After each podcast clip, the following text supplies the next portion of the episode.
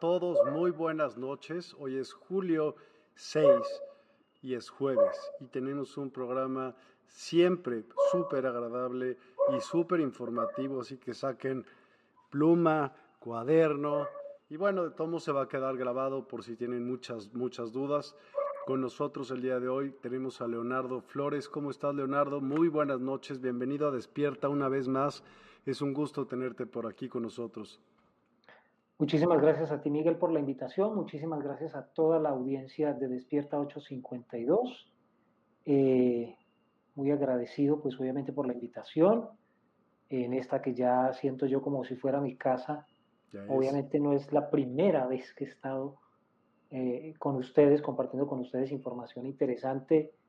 Como siempre, este ha sido un tema, un tema, un tema, digamos, más que reiterativo, este ha sido un tema de interés para muchas personas, eh, porque digamos que cada persona que hace numerología eh, desarrolla su propio método, tiene su propia metodología, su propia interpretación, y a pesar de seguir diferentes escuelas de numerología, eh, digamos que el enfoque que le da a cada persona que se dedica a este oficio, a esta técnica, siempre suele ser provechosa e interesante. Y este servidor es precisamente lo que quiere hacer el día de hoy, compartir con ustedes conocimiento, compartir con ustedes datos, un enfoque diferente. Digamos que la numerología, si bien es cierto, las bases fueron sentadas por el filósofo Pitágoras, y hay diferentes escuelas de filosofía en donde se, se enseñan diferentes métodos de cálculo, eh, pues eh, este servidor viene a compartir con ustedes un método supremamente sencillo en el día de hoy para establecer eh, lo que yo denomino los ciclos numerológicos, que es lo que uno levanta, digamos, en un informe cuando alguien nos facilita una fecha de nacimiento, entonces cómo trabajar esa fecha de nacimiento y cómo a través de esa fecha de nacimiento mediante unos cálculos, como les digo, sencillos, cualquiera los puede hacer y por eso gracias Miguel por la invitación que tú haces a tu audiencia de tener a la mano lápiz, papel, calculadora, lo que sea, para que hagan el ejercicio con los ejemplos que vamos a mostrar, pero ustedes hagan su cálculo con su propia fecha de nacimiento. Eh, para que lo tengan muy presente, eh, la mente abierta, la idea es que esto sea muy dinámico, que no se convierta solamente en un monólogo, que hagan preguntas, eh, la idea también es resolver las inquietudes que vayan surgiendo a medida que vamos avanzando en la masterclass, pero como siempre este servidor está con la mejor actitud, con la mejor disposición para entregarlo todo en esta noche de hoy. Muchísimas gracias, Leonardo. Y como es costumbre, te voy a pedir que por favor te presentes y les platiques un poquito a todas las personas que nos ven y nos escuchan, porque ah, gracias a Dios se unen más personas a diario para que nos diga quién es Leonardo. Adelante.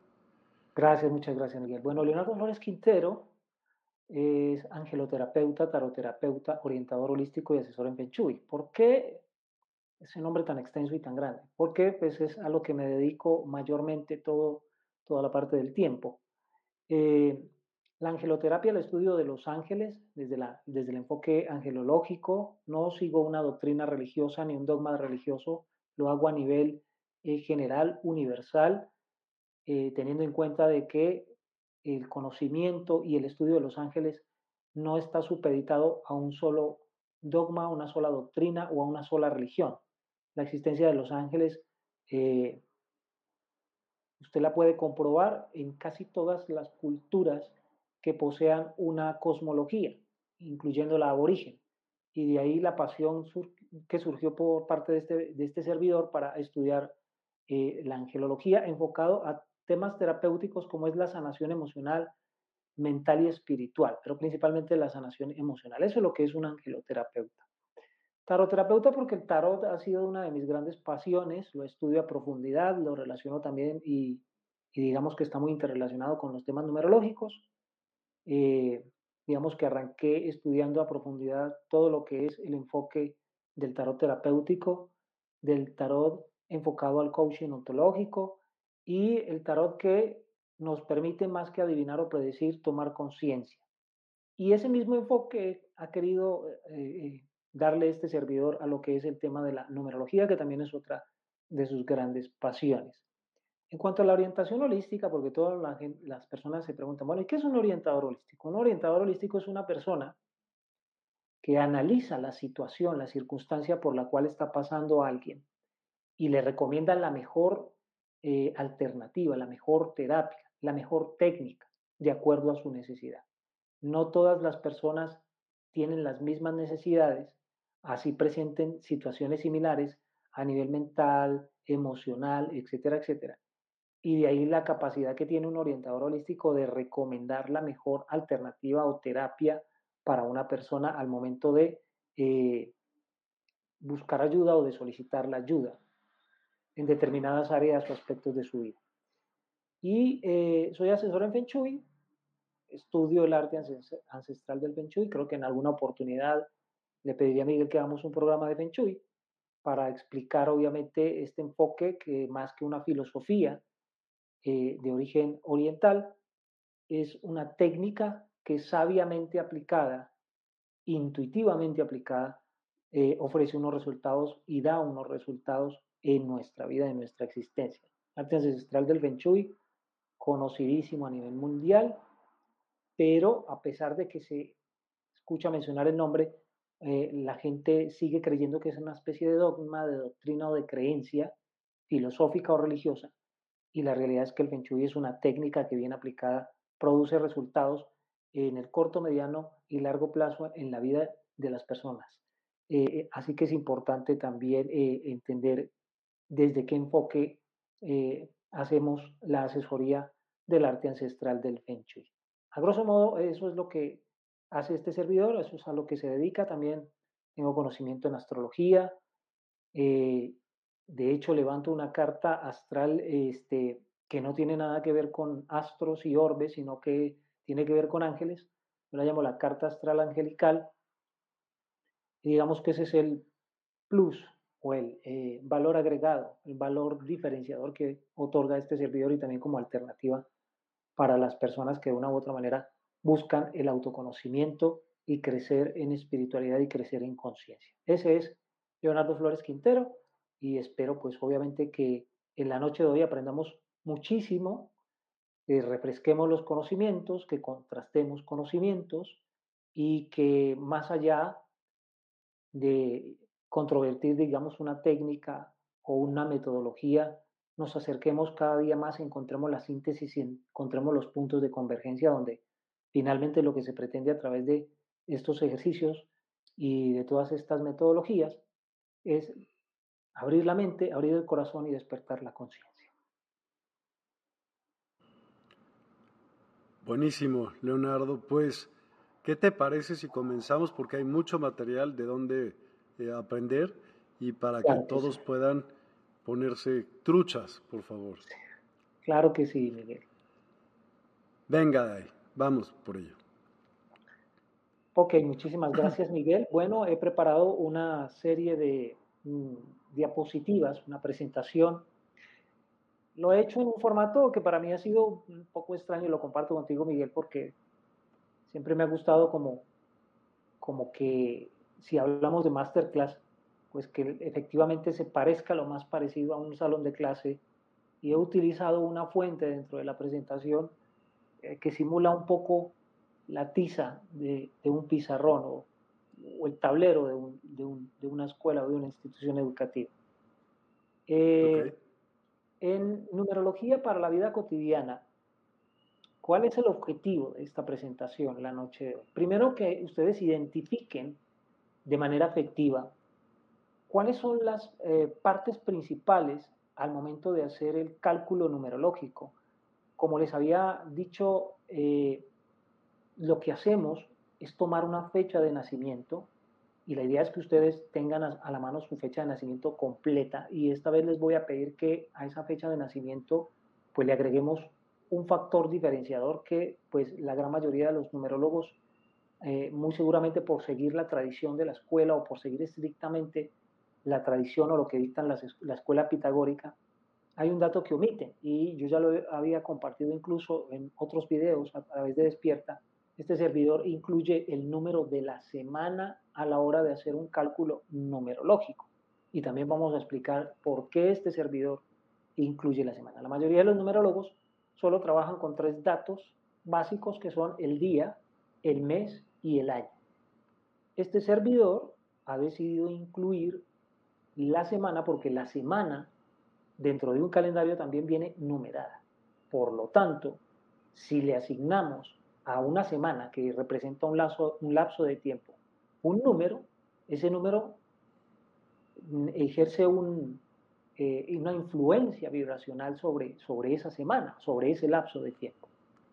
Entonces estamos diciendo, por ejemplo, que el día en que se nace son 24 horas, pero el día en que se nace está representado por un número y por lo tanto ese número vibracionalmente representa esas 24 horas. Entonces la semana que viene numerada, ese número que designa la semana, también representa vibracionalmente esa semana. Ese sería uno de los argumentos, pero como lo vamos a ver más adelante, no es el único argumento. Ahora, como trabajamos con datos reales, no nos vamos a inventar absolutamente nada. Ustedes van a trabajar con datos reales. Y yo por eso les recomiendo que tengan a la mano un calendario, ojalá del año en que nacieron, para que ustedes puedan identificar no solamente el día en que nacieron, sino la semana en que nacieron y otros datos que son importantísimos. He compartido con Miguel a través del eh, chat eh, un enlace que ustedes pueden consultar y que está disponible en Internet. Eh, es una calculadora universal en donde aparecen los datos de los años desde 1920, ojo, desde el año 1920 hasta el 2000, eh, es más, creo que es el 2040 o el 2050 que vale. Y cuando ustedes se van a la parte inferior de la página, eh, en internet, ustedes van a encontrar no solamente los años y lo único que tienen que hacer es clicar en su año.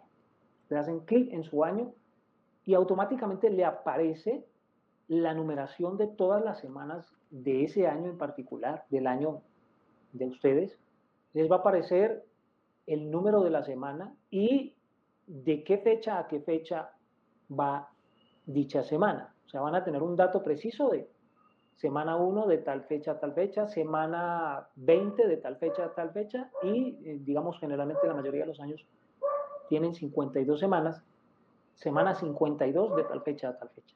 Entonces eso les permite a ustedes determinar en qué semana nacieron, que es importante. Ok, Ahora sí vamos a entrar en materia, mi querido Miguel, y vamos a, como ustedes ya lo están viendo en pantalla, a analizar un poquito acerca de lo que es la estructura de una fecha en la cual este servidor hace, o con base, eh, este servidor hace los cálculos numerológicos. Entonces vemos que nacemos en un día, en una semana, de un mes y de un año y que la suma de esos valores, de los valores que representan el día, la semana, el mes y el año, nos dan un propósito de vida, un proyecto de vida. Yo no lo llamo destino y yo no lo llamo, eh, bueno, hay, algunos numerólogos que lo llaman sendero, es válido porque igual hay que transitar una serie de procesos y eso lo vamos a ver para llegar a una meta, por así decirlo. La gran mayoría de las personas también lo llaman meta de vida, o destino.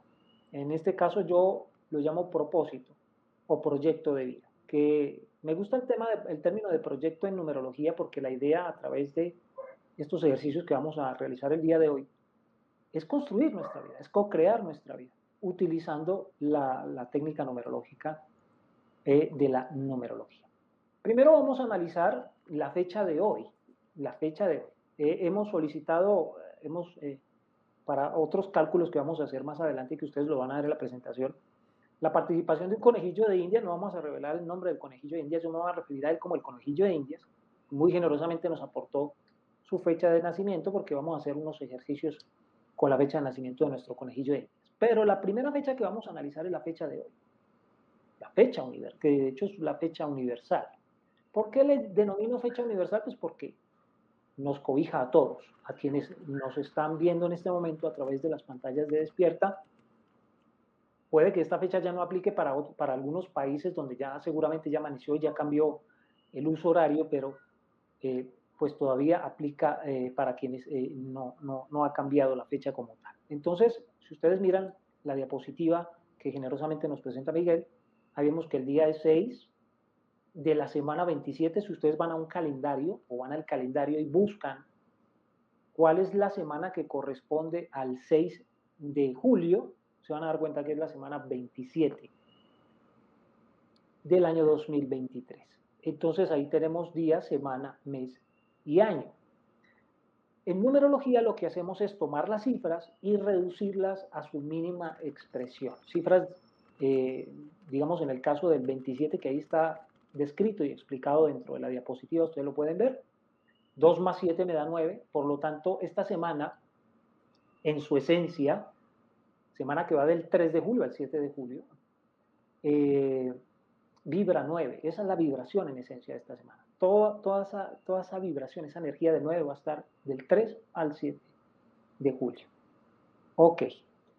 El mes es el mes 7, no hay necesidad de reducirlo. Y el año 2023, pues se suma cada una de las cifras que componen el año 2023. 2 más 0 más 2 más 3 nos da 7. Entonces es un año 7 también. Eso también lo vamos a explicar el día de hoy. Y me gusta que la gente haga este ejercicio que es importante. En matemática, el orden de los factores no altera el producto y si la matemática es exacta, tú puedes sumar la fecha tal cual y como, como, como la vemos y como la conocemos o como nos la han presentado. Es decir, sumar 6 más 27 más 7 más 2023 y nos da 2063. Cuando yo sumo 2063, que es el año, ahora, hay algo bien importante, Miguel, y es que eh, la gente me pregunta, bueno, ¿y ese año que, da como resultado? Porque aquí vemos que da un año, que da como resultado después de la suma de la fecha que hicimos el día de hoy, ¿qué repercusión tiene? ¿Qué importancia tiene? Pues tiene una importancia. ¿Y la importancia cuál es? Que lo que sea que hayamos hecho el día de hoy, que lo que sea que hayamos sembrado el día de hoy, que lo que sepa que las experiencias que hayamos eh, llevado a cabo, las acciones que llevamos, va a repercutir en ese año, tarde o temprano. Entonces habría que reunirnos en el 2063 y preguntarnos qué fue lo que sembramos en el 2023, el 6 de julio, y qué es lo que está repercutiendo. Entonces aquí hay un ciclo que se puede identificar. Y eso también es un análisis que este servidor hace cuando analiza la fecha de nacimiento de alguien. Siempre trata como de identificar dentro de los ciclos de vida de una persona qué fechas son relevantes y qué fechas son importantes para dicha persona. Y como ustedes ven en los círculos rojos de la diapositiva están señalados eh, eh, los números esenciales después de haber hecho la sumatoria o la reducción. Entonces tenemos que 2 más 6, 8 más 3 es 11. Hoy es un día 11, número maestro. Vamos a hablar de número maestro 11. Eh, que trae una responsabilidad energética, por así decirlo, para todos y cada uno de nosotros, porque esta fecha nos cobija a todos y cada uno de nosotros. Pero en esencia, si yo sumo 1 más 1 del 11, me da 2, quiere decir que en esencia la vibración esencial del 11 es un 2, que también tiene un significado. Y abajo vemos eh, en la parte interior de la diapositiva la suma de cada una de las eh, cifras esenciales. 6 más 9 más 7 más 7 me da 29, 2 más 9 me da 11, número maestro, y 1 más 1 me da 2. Entonces, en esencia, eh, el propósito, por así decirlo, de vida del día de hoy tiene que ver con el 2, que curiosamente es, tiene que ver con las relaciones, la manera como me relaciono con el otro, la manera como me comunico con el otro, la manera como colaboro con el otro, coopero con el otro, cómo le sirvo al otro, cómo interpreto al otro. Pero teniendo en cuenta de que eh, este 2 proviene de un número maestro, quiere decir que la gran enseñanza que nos trae el día de hoy tiene que ver es cómo percibo al otro desde el aspecto más puro, esencial y espiritual. Porque el 11, siendo un número maestro y siendo la vibración predominante, por así decirlo, eh, en esta fecha, nos invita a desarrollar la maestría en ese aspecto del 2 que es en escuchar al otro, en empatizar con el otro, en colaborar y cooperar con el otro, en servir al otro y en sanar con el otro, porque el 2 representa, pues obviamente en numerología, esa dualidad. Eh, si quieres, entonces, mi querido Miguel, pasamos a la siguiente diapositiva, en la que vemos ya un análisis más profundo de lo que es en sí eh, cada una de las de los significados, en este caso del día, de la semana, del mes y del año, en el orden y la estructura de la fecha como tal. Entonces, digamos, el 6 trae unas características, una vibración particular, está relacionado con determinados aspectos dentro de la fecha. El 9 también, que representa la semana. El 7, yo lo puse dos veces, lo hubiera puesto solo una vez porque significa exactamente lo mismo. Lo que pasa es que ahorita lo vamos a, a desglosar. Vamos a ir ítem por ítem para que usted lo pueda entender y para que usted pueda aprender a interpretar su propia fecha de nacimiento. Y está la explicación, obviamente, de eh, lo que es el propósito de vida, que es el resultado de la suma de todas esas cifras del día, la semana, el mes y el año, y en esencia la explicación del número maestro 11 y del el número 2, que es la esencia de ese día. Entonces, si quieres, Miguel, pasamos de una vez a la siguiente diapositiva porque vamos a analizar el día. El día de hoy, ¿qué nos aportaría? ¿Qué nos aportaría el día de hoy 6? Que en una fecha de nacimiento, el día en que nacemos representa nuestra alma o el papel que esa alma viene a desempeñar en este mundo. Eh, yo determino al alma como el actor, ¿sí? Y el resto de los componentes de la fecha, la semana, el mes y el año, el escenario en el que ese actor se va a desenvolver y va a desempeñar un papel, una actuación.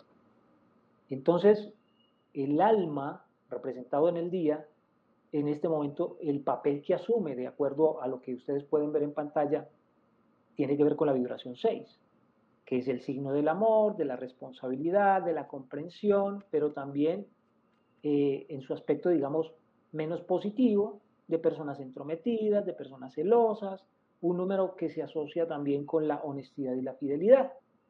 En lo positivo, las personas, digamos, con una vibración 6 o que hayan nacido un 6, y esto aplica para todos, los que hayan nacido un 6, o en días que sumados den 6, porque también aplica para esto, eh, son personas que tienen un fuerte sentido de la responsabilidad, que están conectados con lo artístico, eh, suelen ser personas equilibradas, comprensivas con los demás, humanitarios, generosos, amantes del hogar y de los asuntos domésticos y, en este caso, altruistas, es decir, que prestan ayuda a otros. Son personas de fiar, serias, formales y con sentido de la honradez. También de trato amable con los demás. Y en su lado negativo, eh, obstinados, testarudos, dominantes de la familia y de los amigos, entrometidos, egocéntricos, susceptibles de la adulación. Aquí tenemos que entender, porque ya había dado una clase, inclusive creo que está aquí dentro del canal, dentro de Despierta 852, en donde hablamos a profundidad de cada una de, las vibraciones de los números. Hablamos de su aspecto positivo, hablamos de su aspecto eh, eh, negativo y de su aspecto neutro también. Digamos que cada una de las vibraciones numerológicas hay que integrarlas y hay que saber desde qué aspecto estamos vibrando nosotros o de qué aspecto hemos integrado nosotros eh, con respecto a, eh, a lo que nos propone cada una de las cifras a nivel vibracional. En la semana, que es importante verla en la siguiente diapositiva, mi querido Miguel, la semana representa el tiempo de gestación el medio de crecimiento o el medio de desarrollo de esta alma o de este actor, es decir, el escenario donde este actor va a nutrirse, va a crecer y se va a expandir. Eso es lo que representa la semana. Y aquí viene el argumento de por qué este servidor, al momento de hacer un cálculo numerológico, incluye la semana dentro de los mismos. Pues porque al momento de tu nacer o en el momento en que fuiste concebido, el ginecobstetra o el médico encargado de seguir el proceso de gestación o de embarazo de tu mamá hace el cálculo de tu gestación precisamente en semanas. Entonces, generalmente el ginecobstetra lo que hace es calcular primero cuándo fuiste concebido o más o menos en qué fecha fuiste concebido y cuántos y cuántas semanas faltan para que eh, pues vengas al mundo o nazcas. Entonces, omitir la semana simplemente por, no sé, la verdad es algo que no me lo he podido explicar, le he preguntado yo a diferentes personas y pareciera pues que el número dentro de los cálculos numerológicos de acuerdo a diferentes escuelas de numerología no fuera relevante ni importante. Pero en el caso de este servidor que incluye el dato, sí me parece que es importante y sí me parece, y lo vamos a ver cuando hagamos más adelante los ejercicios, ustedes se van a dar cuenta de que sí es importante. Y, yo he decidido incluirlo en, en, los estudios y en los informes que yo hago, siempre lo hago con la semana en la que la persona nace, para que entiendan qué representa. Entonces, la semana representa un tiempo de gestación, un medio de crecimiento o un medio de desarrollo. ¿De quién? De mi alma. Ok, en este caso está representada por el 9, porque es la semana 27, y recordemos que la semana 27, que va del 3 al 9 de julio, dije que al 7 y es al 9 de julio. 3 al 9 de julio. Eh, entonces, en esencia, esta semana vibra 9. ¿Qué es, es el signo del genio artístico, del sentido humanitario, de la tendencia al romance y a lo emotivamente sentimental.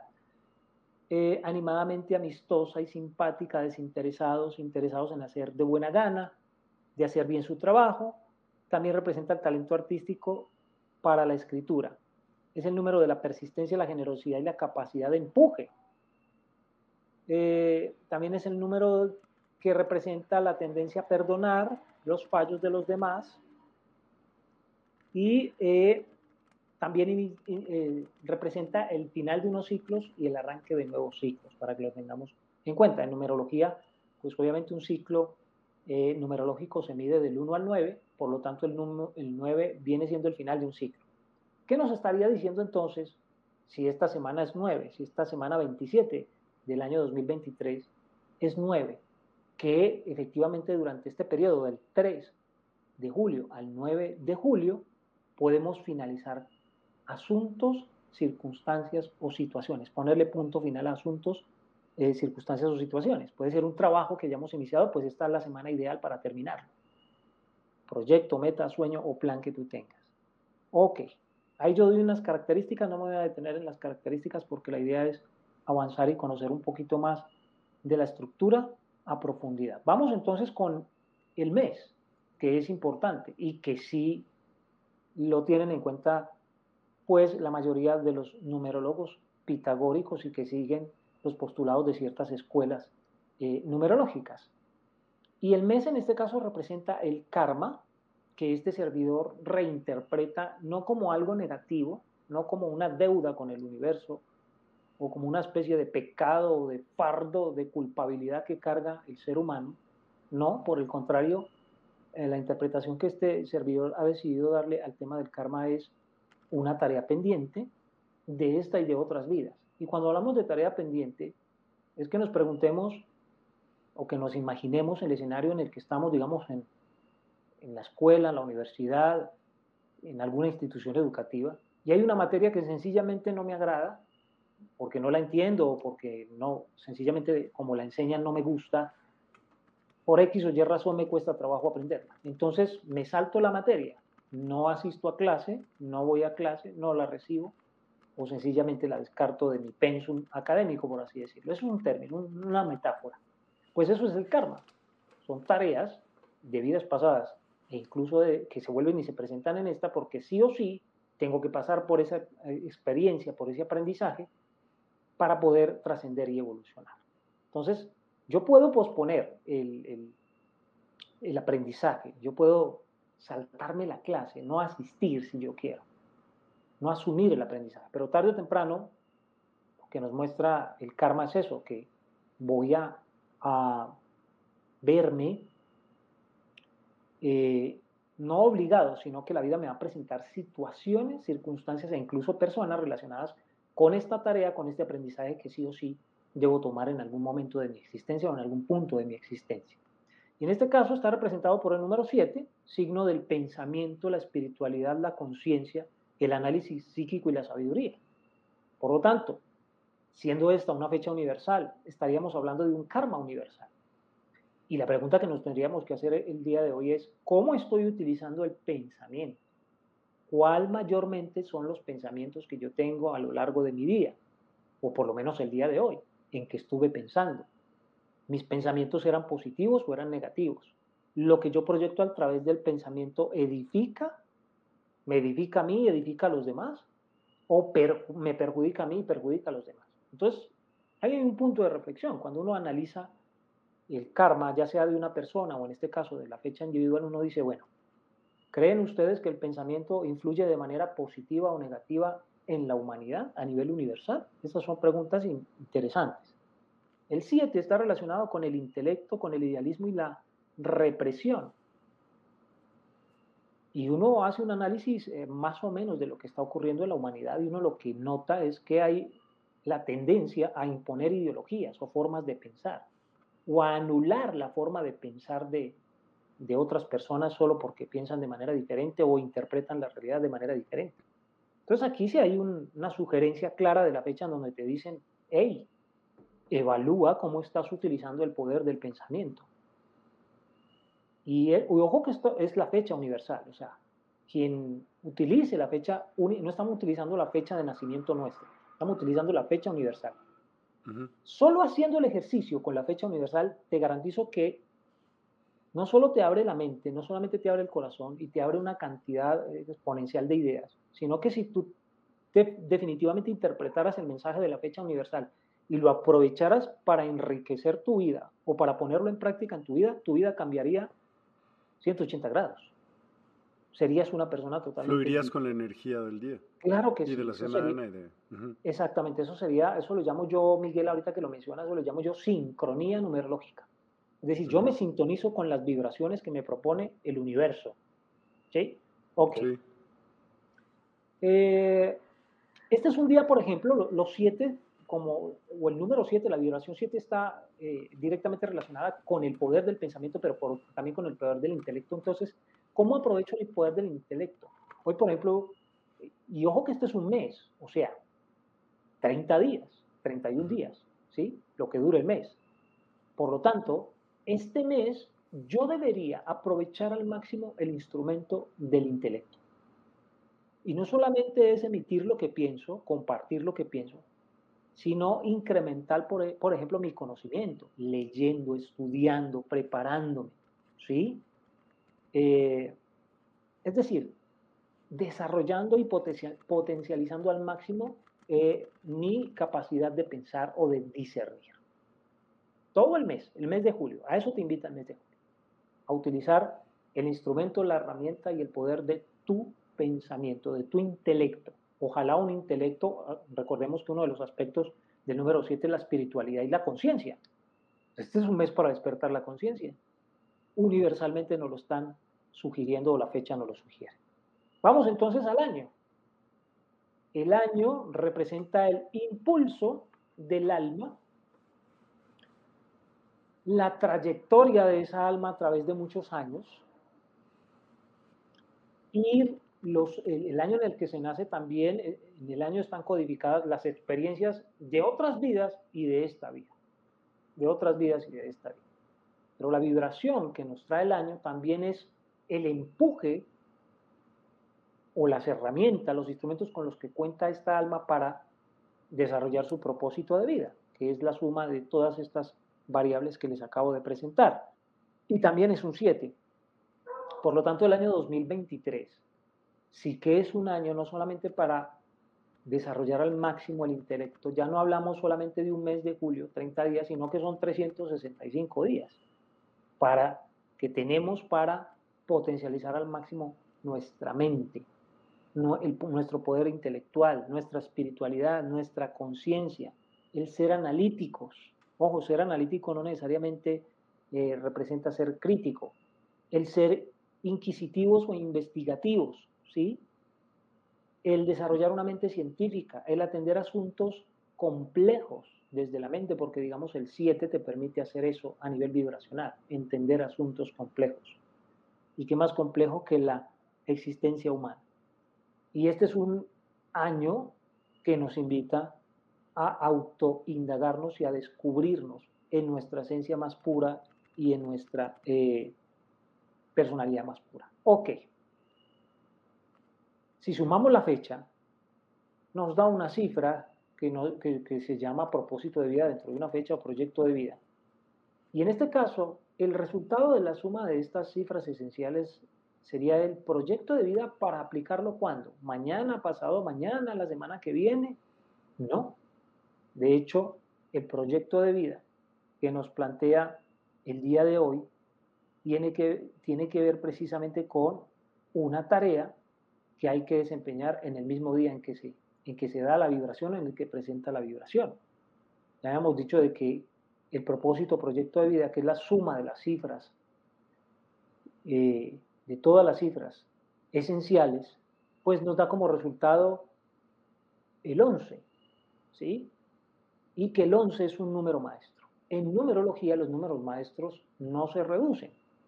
Esa es una, una, digamos, una regla básica de numerología, pero este servidor se la salta, ¿por qué? Porque en esencia el 11 comparte la vibración con el número 2.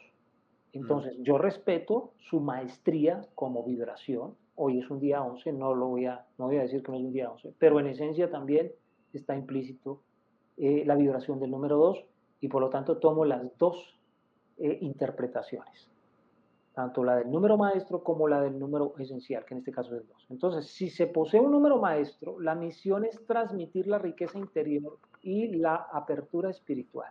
Entonces, imagínense la trascendencia y la importancia vibracional que tenía el día de hoy. Y nos invita a manifestarnos como un canal conector de las energías cósmicas universales para estimular y orientar a los demás. ¿Sí? Una herramienta de crecimiento en la vida para quienes nos rodean y para quienes estamos dotados de creatividad y espiritualidad. Generalmente los que vibran 11 o están relacionados con la vibración maestra 11 o entre su fecha de nacimiento al sumar ciertos dígitos da 11, eh, son personas soñadoras y con la mente en las nubes, idealistas y super inspirados, intuitivos, mm. etcétera, etcétera. Y aquí nos trae un mensaje la vibración del día 11. Dice, si no se vive en equilibrio y de manera consciente, se puede llegar a la vulnerabilidad emocional, manifestar exceso de impaciencia y complejos de superioridad. Este número maestro debe realizar un gran trabajo sobre su ego. Entonces uno analiza la fecha universal o la propuesta que nos hace hoy la fecha universal, el 6 de julio del año 2023. Mira que nos invita a trabajar aspectos importantes como el intelecto, pero también aspectos importantes como el despertar de la conciencia y el trabajar sobre el ego, que es importante. Entonces hoy era una fecha mágica, diría yo, mi querido Miguel. Es una fecha mágica hasta las 12 de la noche. Para reflexionar un poquitico y abrir nuestra mente. Y nos preguntemos qué estamos haciendo con, esa, con esos dones, esos talentos, esas habilidades, sobre todo desde el punto de vista del intelecto. Ahora miremos el propósito, proyecto de vida, pero en la esencia, ya no en el número maestro, sino en la esencia, que es el 2. Y el 2 es signo de empatía, de cooperación, de adaptabilidad, de consideración hacia los demás, de supersensibilidad hacia las necesidades de los demás. Es un símbolo de equilibrio, de unión y de receptividad. Representa al buen socio, al compañero. También hace un magnífico papel como árbitro o mediador y nos invita a desarrollar la modestia, la sinceridad. Y mire que también hay influencia espiritual y eh, nos ayuda a ser, como se dice, buenos diplomáticos, buenos negociadores, buenos conciliadores, sanadores. Y si detrás de este 2 estaba el 11, quiere decir que en un grado superlativo, a eso, que nos, es que nos está invitando la fecha del día de hoy. 6 de julio del año 2023. Entonces, nos hablan los números a través de una fecha de nacimiento. Aquí les acabo de demostrar con ejemplos claros que es así. Otra cosa es que yo no quiera verlo, otra cosa es que yo no quiera hacer el ejercicio, no lo vea de utilidad para mi vida, pero quienes eh, no solamente aplicamos la numerología para nuestras vidas, sino que también la compartimos con personas que se hacen levantar sus estudios numerológicos, créanme que la numerología como método e interpretada de esta manera ya no se convierte en simplemente un informe donde te dicen una cantidad de cualidades, virtudes y posibilidades que tú tienes, sino que se convierte en un instrumento en una herramienta para co-crear tu realidad, como lo decía Miguel hace un momento. es sincronizarte con las energías y hacer que esas energías funcionen para ti. Ahora imagínense, ¿qué pasaría si yo les dijera que en su fecha de nacimiento, por ejemplo, usted puede programar su semana y saber qué días, por ejemplo, usted puede estudiar, qué días, por ejemplo, usted puede invertir, qué días, por ejemplo, usted puede salir con alguien buscando un interés romántico para que eso se concrete. ¿Qué pasaría si yo les dijera que determinando de esa manera o usando de esa manera la numerología, usted estaría más sincronizado y las cosas le saldrían mucho mejor si se diera la oportunidad por lo menos de poner a prueba la técnica, que siempre es mi sugerencia, Miguel, porque a veces cuando pasamos un informe numerológico, la persona lo lee, ah, bueno, esta es la vibración de mi alma, este es mi karma, este es mi destino, etcétera, etcétera, y se queda simplemente como, como papel muerto, como letra muerta. Ya sé qué soy y qué vine a hacer. Ok, no, pero si yo te digo que tú puedes eh, levantar, como lo vamos a ver a continuación, tú puedes levantar, puedes programar o puedes anticipar qué tipo de energía, qué tipo de vibración te toca la semana que viene, qué tipo de cosas, qué tipo de tareas puedes hacer la semana que viene y enfocar tu energía y tus acciones en esas tareas específicas que te sugiere la numerología. ¿No sería para ti mucho mejor estar alineado y de esta manera ir garantizando unas, una especie de éxito en todo aquello que emprendas y en todo aquello en lo que pongas atención y foco? Por eso los invito a que aprendan mucho el día de hoy lo que les voy a entregar, porque vamos a aprender a identificar las energías de una semana, de un mes, de un año, a, descubrir los ciclos y a través de esas energías ver la cantidad de posibilidades que yo tengo para ejecutar acciones concretas que me permitan obtener un resultado concreto también. Vamos entonces, mi querido Miguel, a la siguiente diapositiva, que tiene que ver con algo que la mayoría también pasamos por alto y es este cálculo que les traigo dentro, les muestro dentro de la diapositiva. Hay un fin eh, evidente, claro, ya lo vimos, que es en este caso desarrollar la maestría en cuanto a las relaciones, en cuanto a la empatía, en cuanto a la sensibilidad, en cuanto a la espiritualidad. Eso es lo que nos sugiere la fecha del día de hoy. Pero resulta que hay una tarea colectiva superior. Yo a esa la llamo, la llamo la tarea colectiva regular, es decir, el mensaje que nos da la fecha en sí, después de haber hecho la sumatoria, después de haber extractado los valores numerológicos de la fecha. Esa es una tarea colectiva clara, evidente. Uno diría, ahí termina el cuento. Pues no, la verdad es que existe una tarea colectiva superior y esa tarea colectiva superior surge cuando a las cifras esenciales de la fecha que ya hemos analizado, le sumamos el propósito de vida. Entonces sería, a mi día o a mi alma, yo le sumo el propósito o le adiciono el propósito, que en este caso es el 11 o el 2. Aplica lo mismo y van a obtener el mismo resultado. Por eso está explicado en la diapositiva. A mi semana, que es el medio en el que me desarrollo, en el que crezco, en el que eh, expando, en el que eh, me potencio, por así decirlo, también le agrego el 11 o le agrego el 2. Y entonces me da, eso sería una semana con un propósito superior. Entonces sería con un, con un alma superior o con una identidad y una esencia superior, representado en el día, con un propósito superior de desarrollo en, en la semana. Cuando se lo sumo a mi karma, también me dice que hay un aspecto que yo puedo trabajar para ayudar a sanar mi karma o le doy un propósito superior a mi karma, a esa tarea pendiente. Y lo mismo sucede con el año que viene siendo pues el impulso. Entonces lo que hacemos es que a esas cifras esenciales, el 6, el 9, el 7 del mes y el 7 del año, le sumamos el 11 o el 2 del propósito de vida. Y a eso le llamamos fecha universal o tarea colectiva con propósito superior. Entonces mira, si yo le sumo al 6 del día de hoy, el 11 que es el propósito final, me da 17 y 1 más 7 me da 8. Y el 8, mi querido Miguel, es una vibración relacionada con el poder. Primero con el poder personal para yo después poderlo ejercer en el poder colectivo.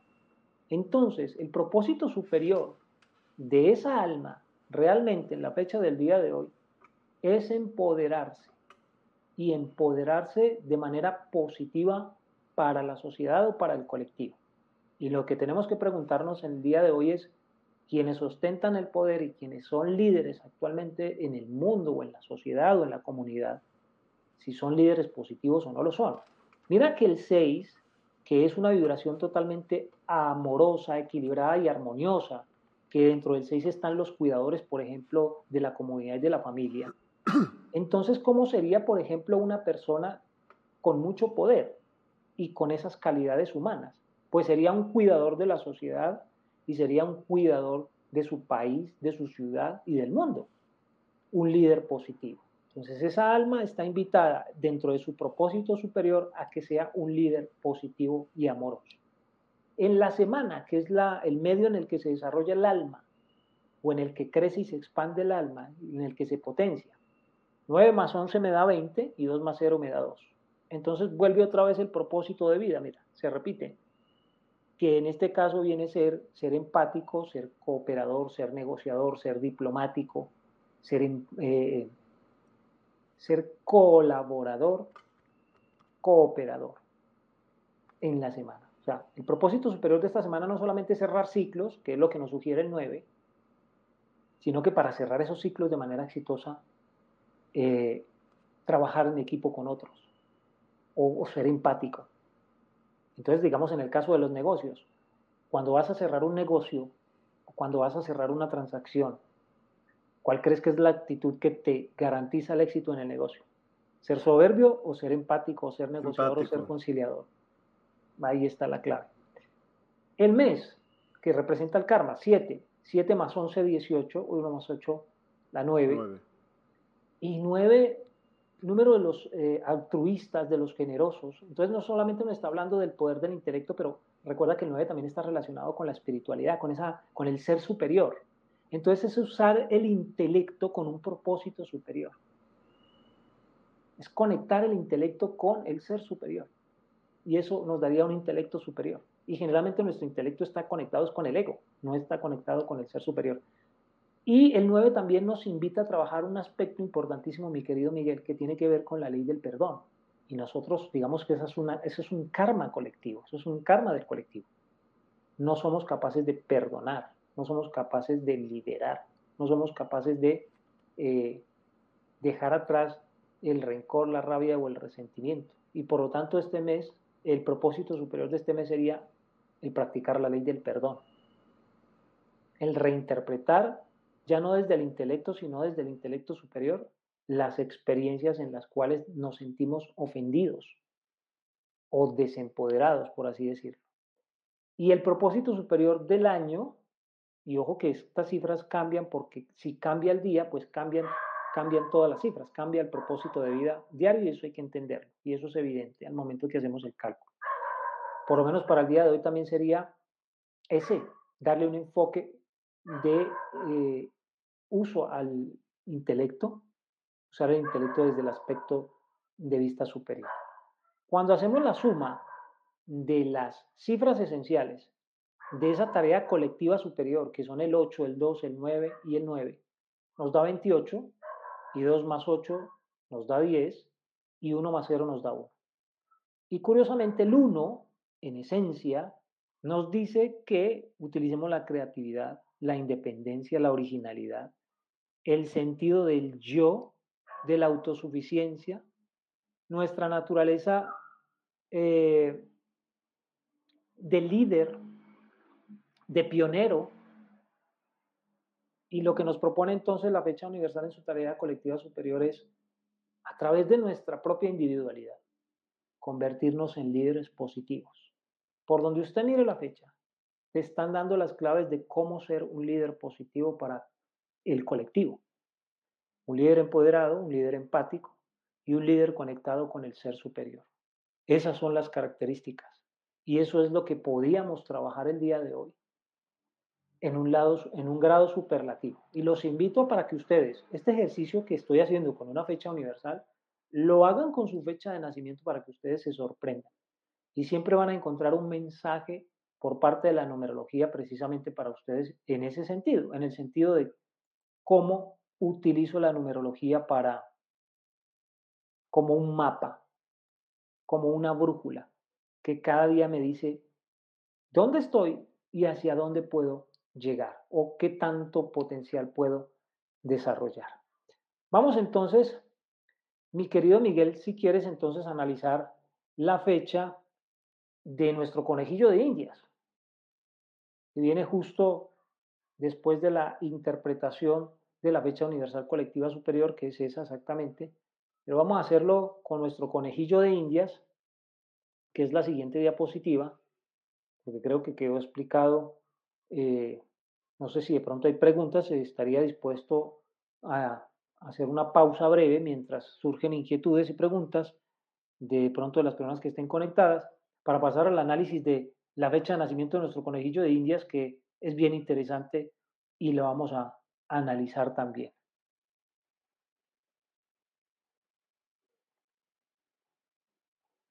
No sé si haya preguntas por parte de, las personas que nos están viendo. Sara, buenas noches, ¿cómo estás? Em, hasta ahorita no han puesto ninguna pregunta, pero por favor eh, pueden opinar acerca de ello. No se, no se queden calladitos. Exacto, la idea es que esto parece como una clase, ¿cierto? Como una clase, claro, el profesor está dictando clase, pero lo ideal es que ustedes, si tienen preguntas, si tienen dudas, las ah. hagan, las planteen. No entiendo esto, no entiendo dónde salió esta cifra, usted dónde sacó esto otro. Pregunten abiertamente que esa, eso es lo que enriquece eh, la, la masterclass. Y la masterclass es no solamente la información que les entrego, sino que ustedes le vean practicidad y que ustedes al aplicarlo, ustedes hagan lo que yo cuando analizo una fecha de nacimiento, que yo me sorprendo con las cifras que yo encuentro dentro del análisis y el estudio de una fecha de nacimiento, que son datos, y yo más o menos me voy dando cuenta entonces cómo es la personalidad, cuál es la tarea que viene a desempeñar el personaje, el papel, porque es como si yo estuviera, la, estuviera mirando la vida del actor, que en este caso es el alma de la persona. Entonces uno se va, uno se va armando como la película mental. Ok, este vino a hacer esto, este está en este plan. Hoy precisamente atendí a, alguien, voy a hacer un pequeño paréntesis, estaba atendiendo a, alguien y eh, en mi consulta tradicional y me la persona empezó a hablarme acerca de la problemática que enfrentaba esta persona.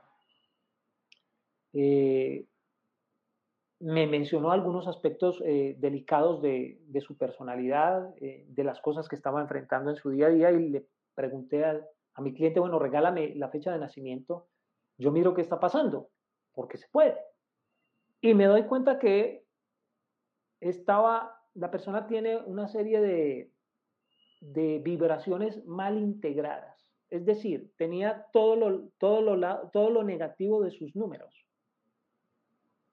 y lo que había que hacer en este caso es convencer a la persona de que si se integra positivamente las características positivas de cualquier vibración de su, de su, de, su numerología personal, sería un líder envidiable. Y esta persona quedó sorprendida porque dentro de las cosas negativas que le mencioné, solo mirando la fecha del personaje, ella dijo, sí, ella tiene, este personaje tiene y opera de esta manera, se comporta de esta manera, tiene estas actitudes.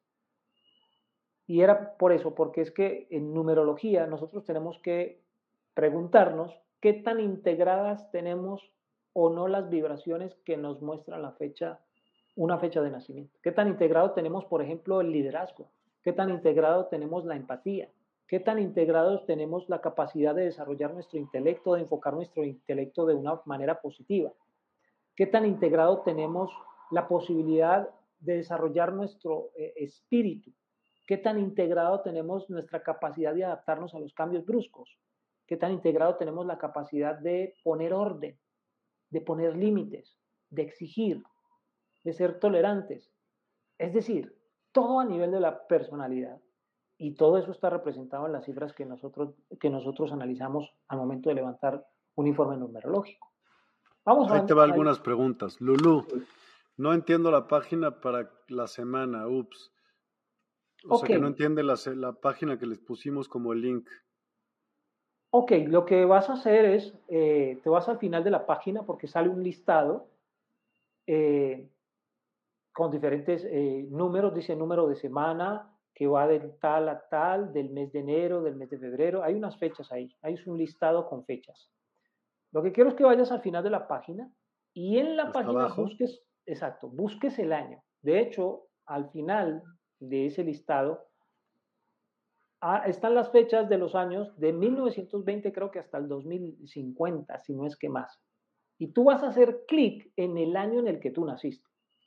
Cuando haces clic, pues la página se retroalimenta, va a ese año y te muestra en orden numérico de la semana 1 a la semana 52, eh, precisamente la semana en todos los meses, del mes de enero, del mes de febrero, de marzo, de abril, de mayo, de junio hasta diciembre. Y te dice de qué semana a qué semana, perdón, de qué día a qué día va una semana.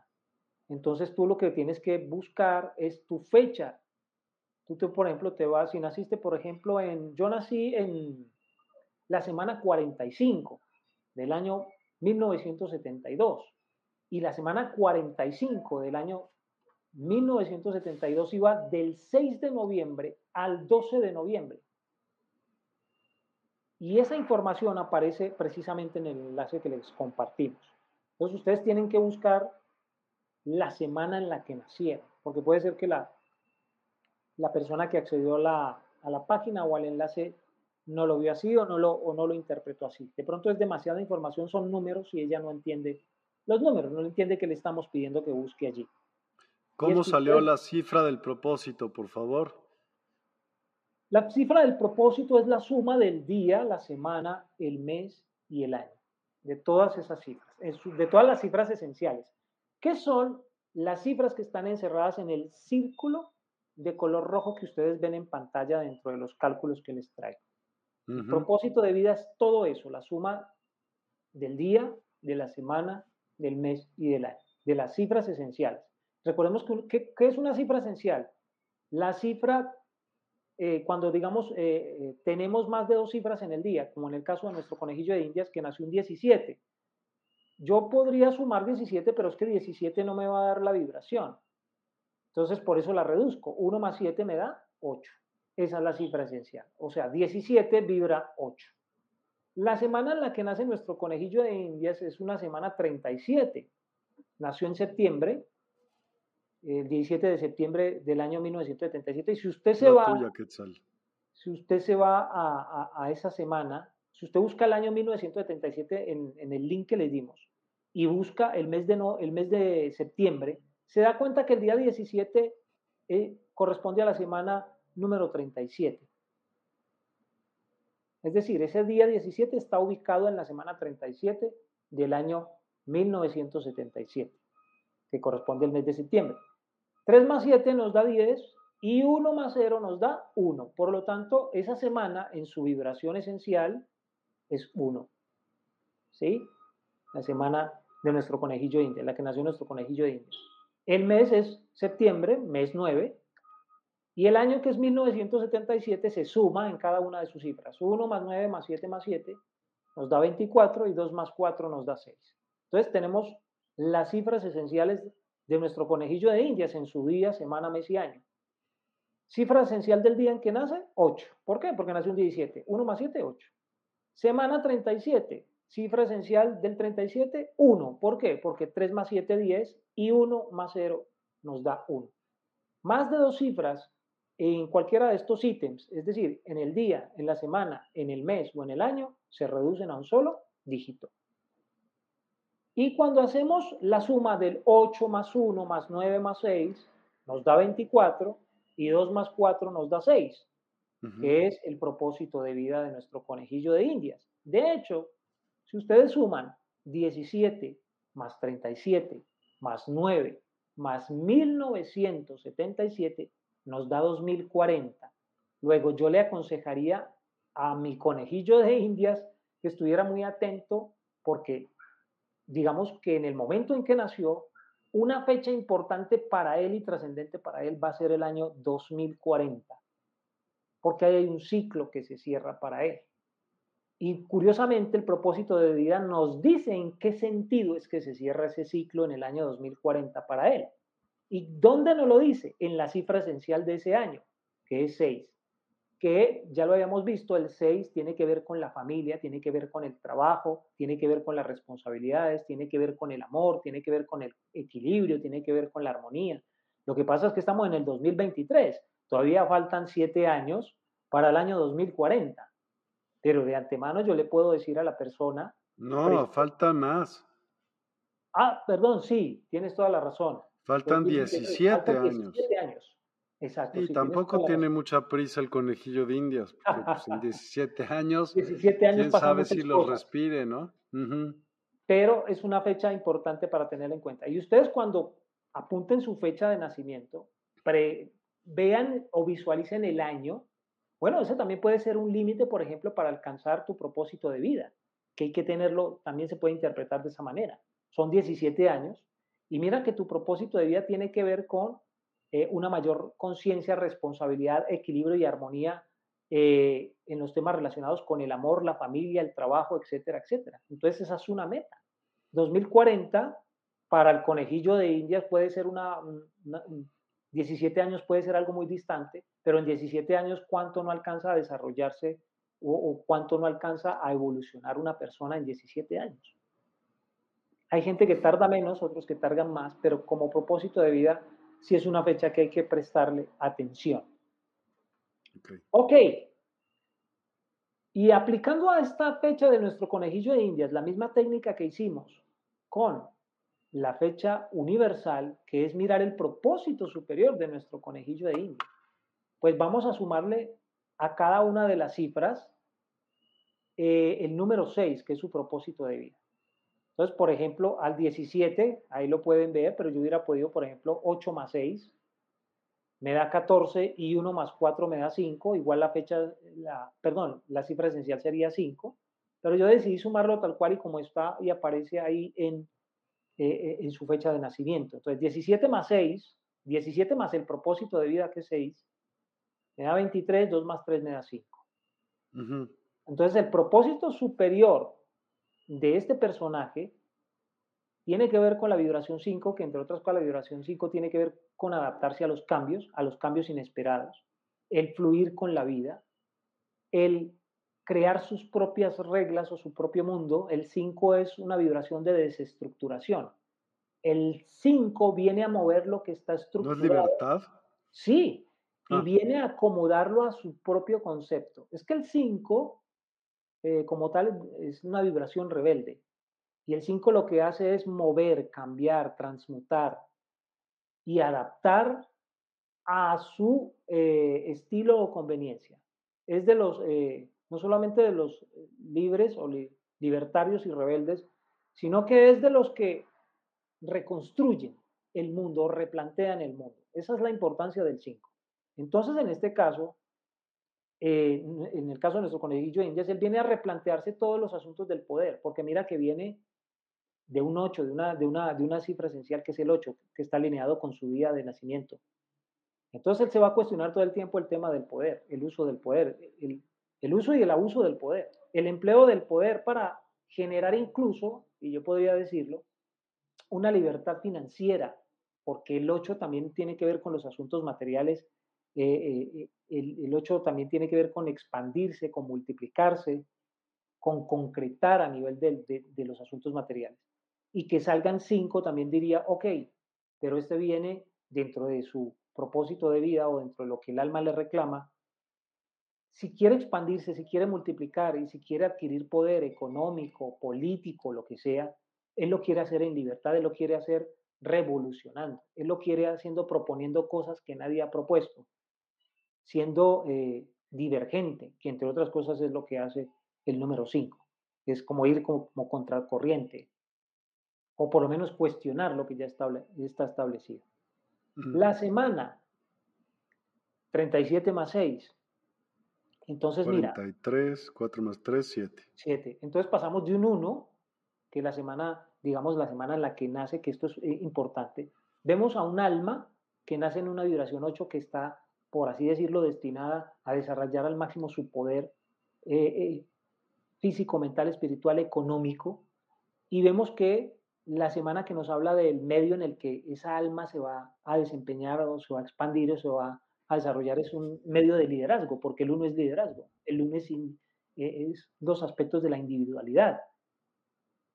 Entonces vemos que el propósito superior para esta persona en este caso no solamente es desarrollar al máximo las características del liderazgo, de la personalidad, de un ego bien manejado, de un liderazgo bien manejado, sino su potencial intelectual que eso está representado en el 7.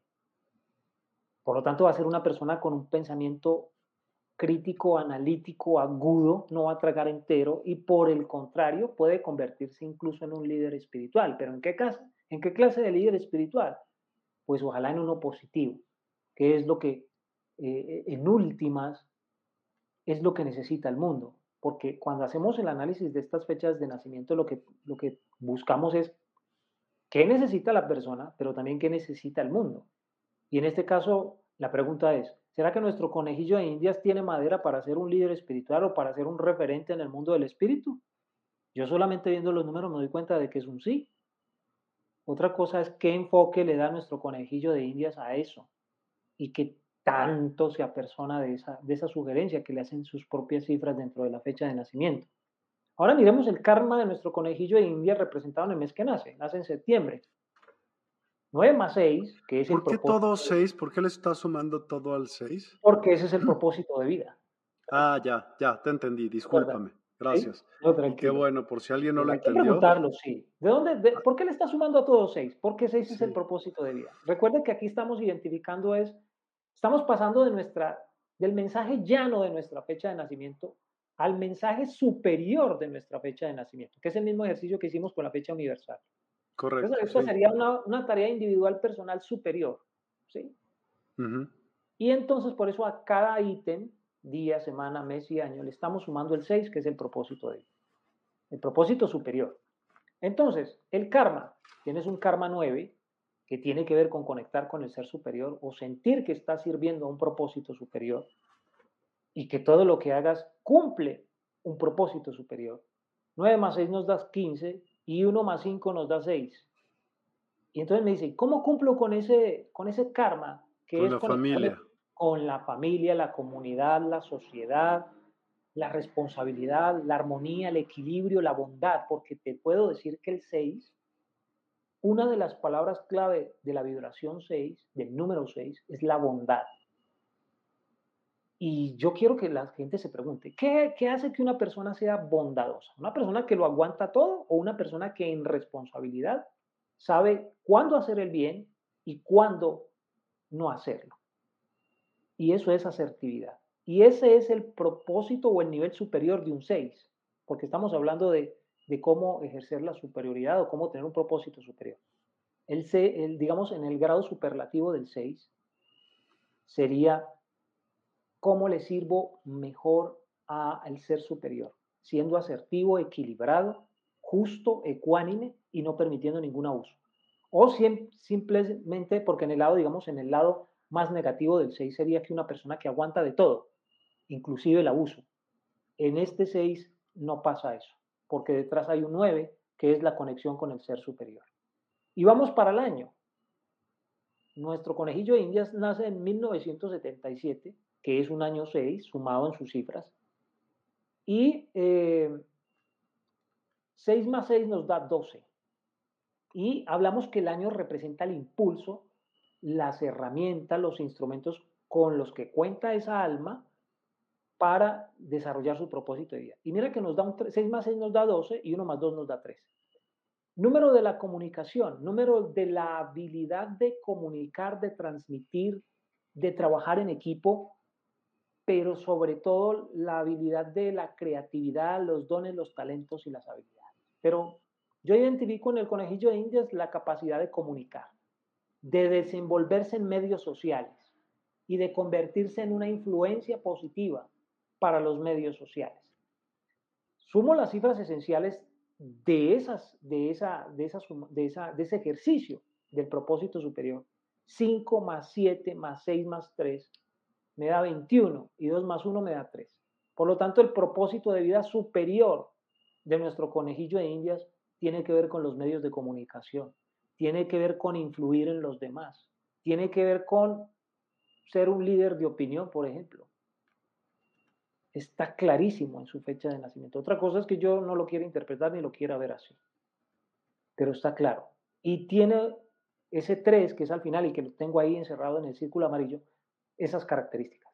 Tiene un potencial para expandirse, para crecer, para que su mensaje sea multiplicador, para que su mensaje transforme e influya en otros o sea tomado en cuenta por otros. Ese es el poder de los medios, ese es el poder de la comunicación o de la palabra que tiene el número 3. La capacidad de influir en otros a través de lo que comunica, a través de lo que cuenta. Y conociendo a nuestro conejillo de indias, estoy casi seguro de que efectivamente ese es el propósito superior de ese conejillo de indias. Vamos, si quiere, mi querido Miguel, a la siguiente diapositiva. Sí. En donde vemos cómo se efectúa entonces el cálculo de, las, eh, de lo que yo denomino las energías personales. ¿Sí? Que es tomar en este caso, ya no vamos a analizar, ya no le vamos a dar, digamos, como hicimos en los ejercicios anteriores, mm. que a la fecha universal le dimos un propósito superior, a nuestra fecha de nacimiento le dimos un propósito superior, sino que ahora vamos a integrar la fecha universal con mi fecha de nacimiento. Y eso nos va a dar un mensaje muy personal y una tarea muy personal. Una tarea que hay que hacer ya que hay que efectuar ya. Entonces vamos a integrar, estas son metodologías, o son metodologías. Yo compartí la primera metodología con ustedes, que era la de buscarle a la fecha regular no solo el significado explícito que nos da la fecha, es decir, en su día, en su semana, en su mes y en su año, sino que le miráramos el lado superior a eso, y en su fecha de nacimiento también ustedes no solamente se queden con la información de su fecha de nacimiento, día, mes y año, sino que miren también el trasfondo superior a lo que su, su fecha de nacimiento le invita a, a desarrollar o a elevar en vibración. Y ahorita vamos a integrar este ejercicio que es integrativo. Vamos a integrar la fecha universal con la fecha que nos aportó nuestro conejillo de indias, que es lo que vemos en esta diapositiva. Entonces vemos como fecha universal que representa una tarea colectiva, es decir, una tarea de todos, sumado a mi fecha de nacimiento, que es mi tarea individual. Es decir, yo tengo un plan de trabajo a través de mi fecha de nacimiento y también tengo un trabajo a través de la fecha universal, la que nos rige a todos. Tengo un trabajo individual y también tengo un trabajo colectivo.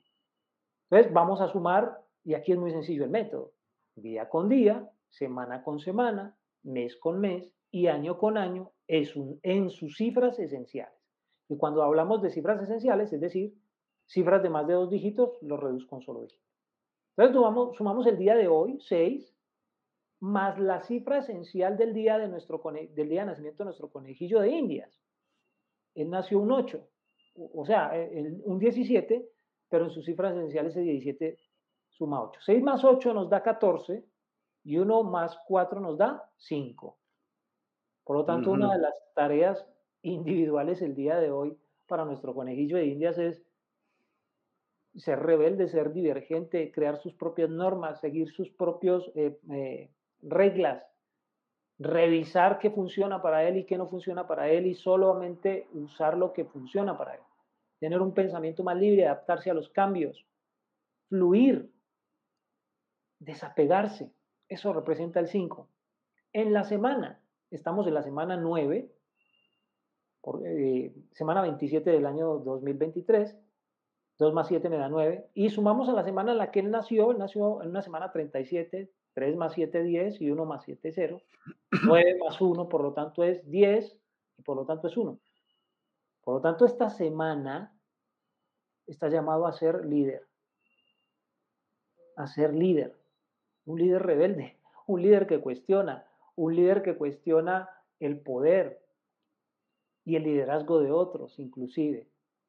Y nosotros no podemos verlo tan mal. De hecho, todo el tiempo estamos cuestionando la manera como nuestros gobernantes nos gobiernan y nos dirigen y pensamos las cosas no deberían hacerse de esta manera.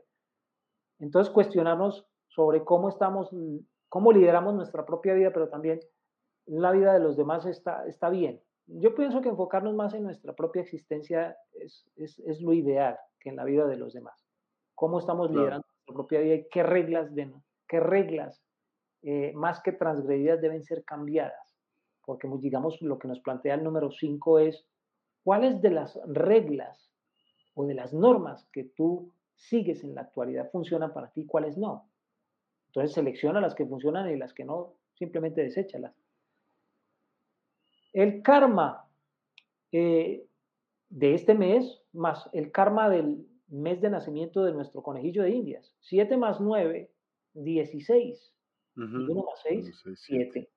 O sea, a desarrollar al máximo el poder del pensamiento y del intelecto, estudiar, investigar, analizar, etcétera, etcétera. Y el año, año 2023 es un año 7, y el año en el que nace nuestro conejillo de Indias, 1977, es un año 6. 7 más 6, 13, y 1 más 3, 4.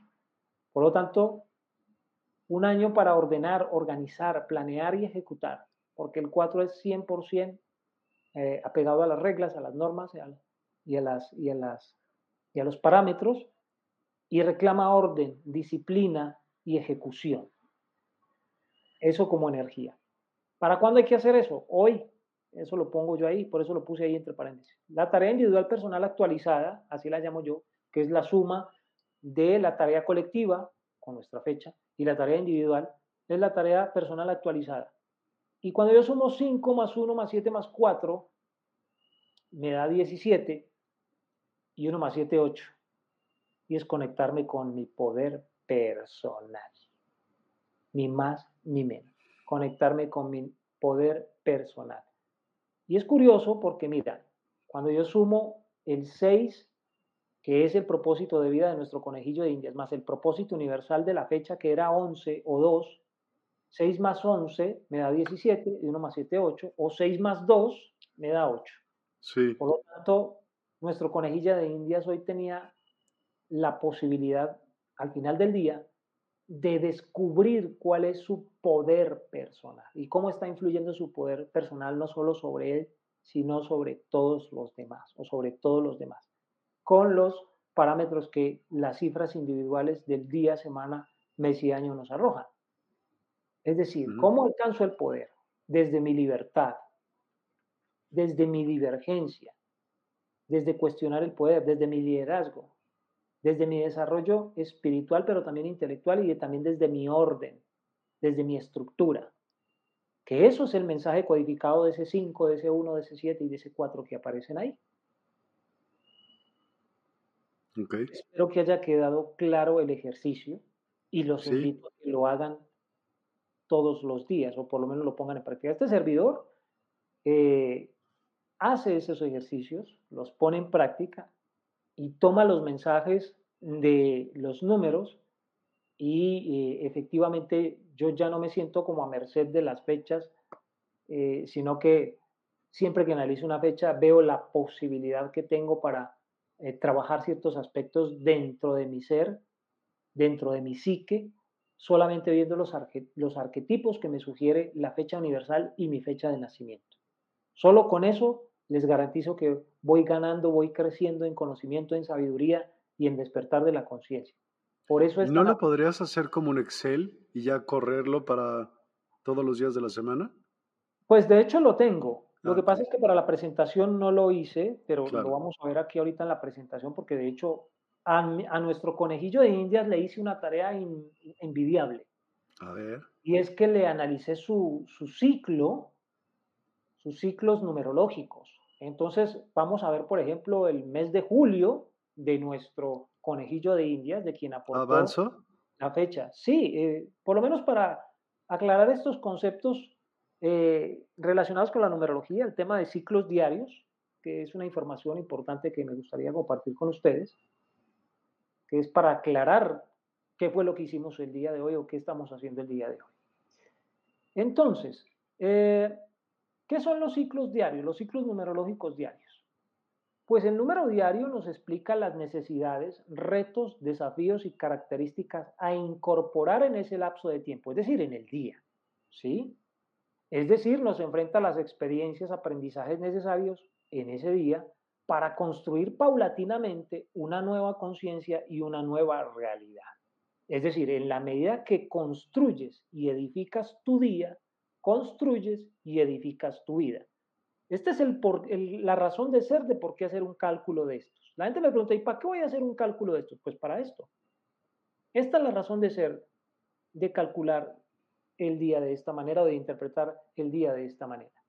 Entonces, una vez tengas identificada la vibración del día en que naciste y la vibración del propósito de vida, estas vibraciones determinan los ciclos diarios afortunados con los que cuentas cada mes.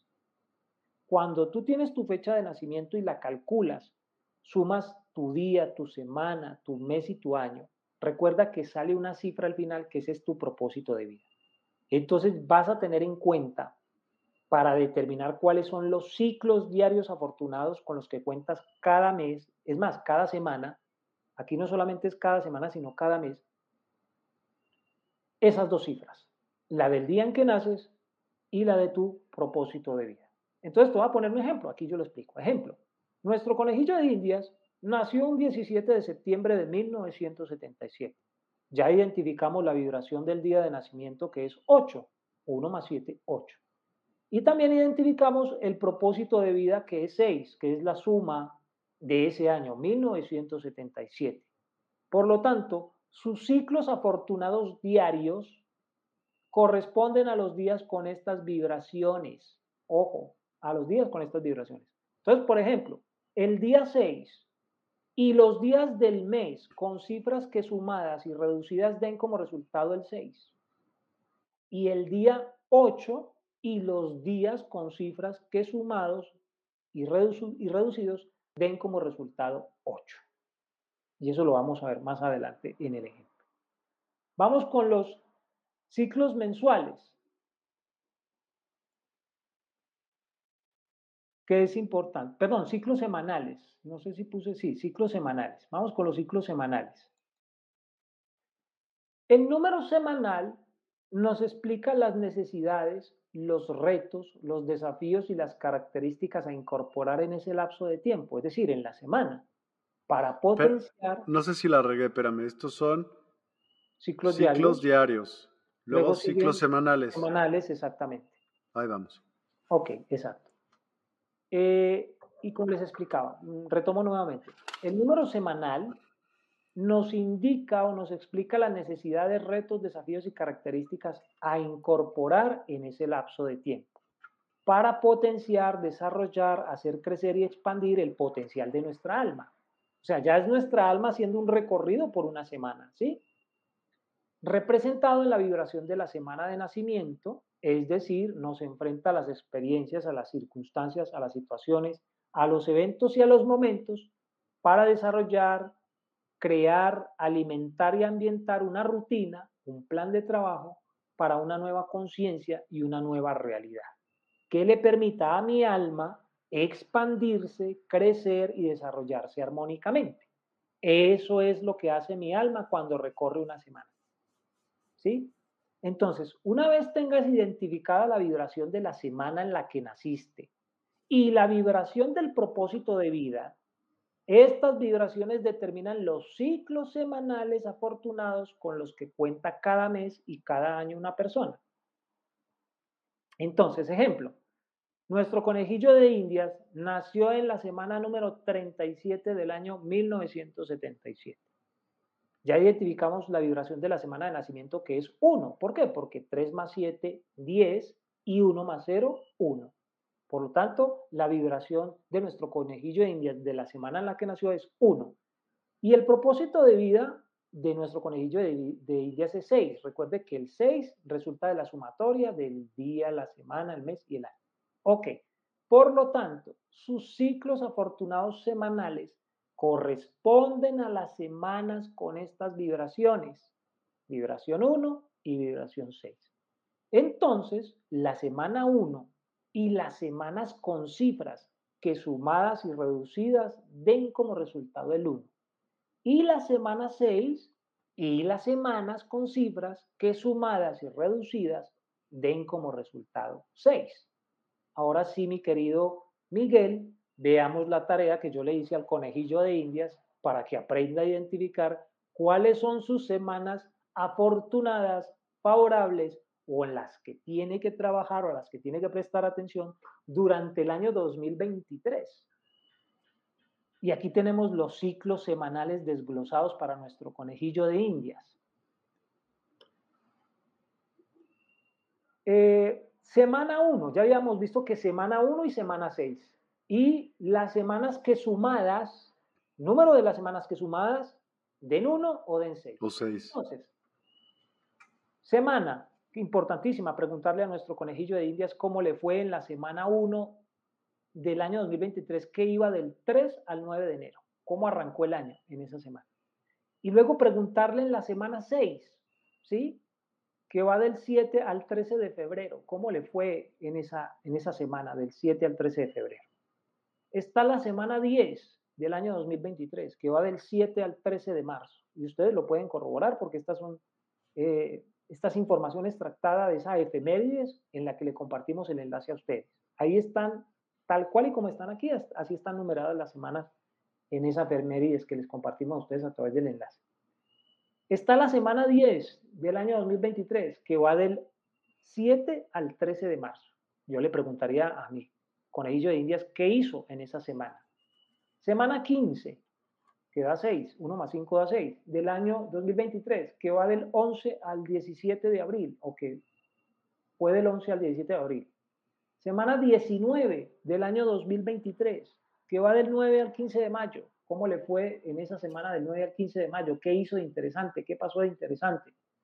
Era una semana para, ojo que era una semana con vibración 1 y todas las semanas con vibración 1 es para iniciar cosas, tomar, eh, despertar el liderazgo, desarrollar el liderazgo, tomar la iniciativa. Entonces, ¿qué semilla sembró esa alma durante esa semana? Y recordemos que la vibración 6 tiene que ver con el amor, con el equilibrio, con la familia, con la responsabilidad. Entonces aquí están estas semanas. Entonces la semana ya nos da, nos va, le va diciendo a esa alma que puede trabajar en esos, en esos siete días. Mira, por ejemplo, la semana 24 del año 2023, que va del 13 al 19 de junio.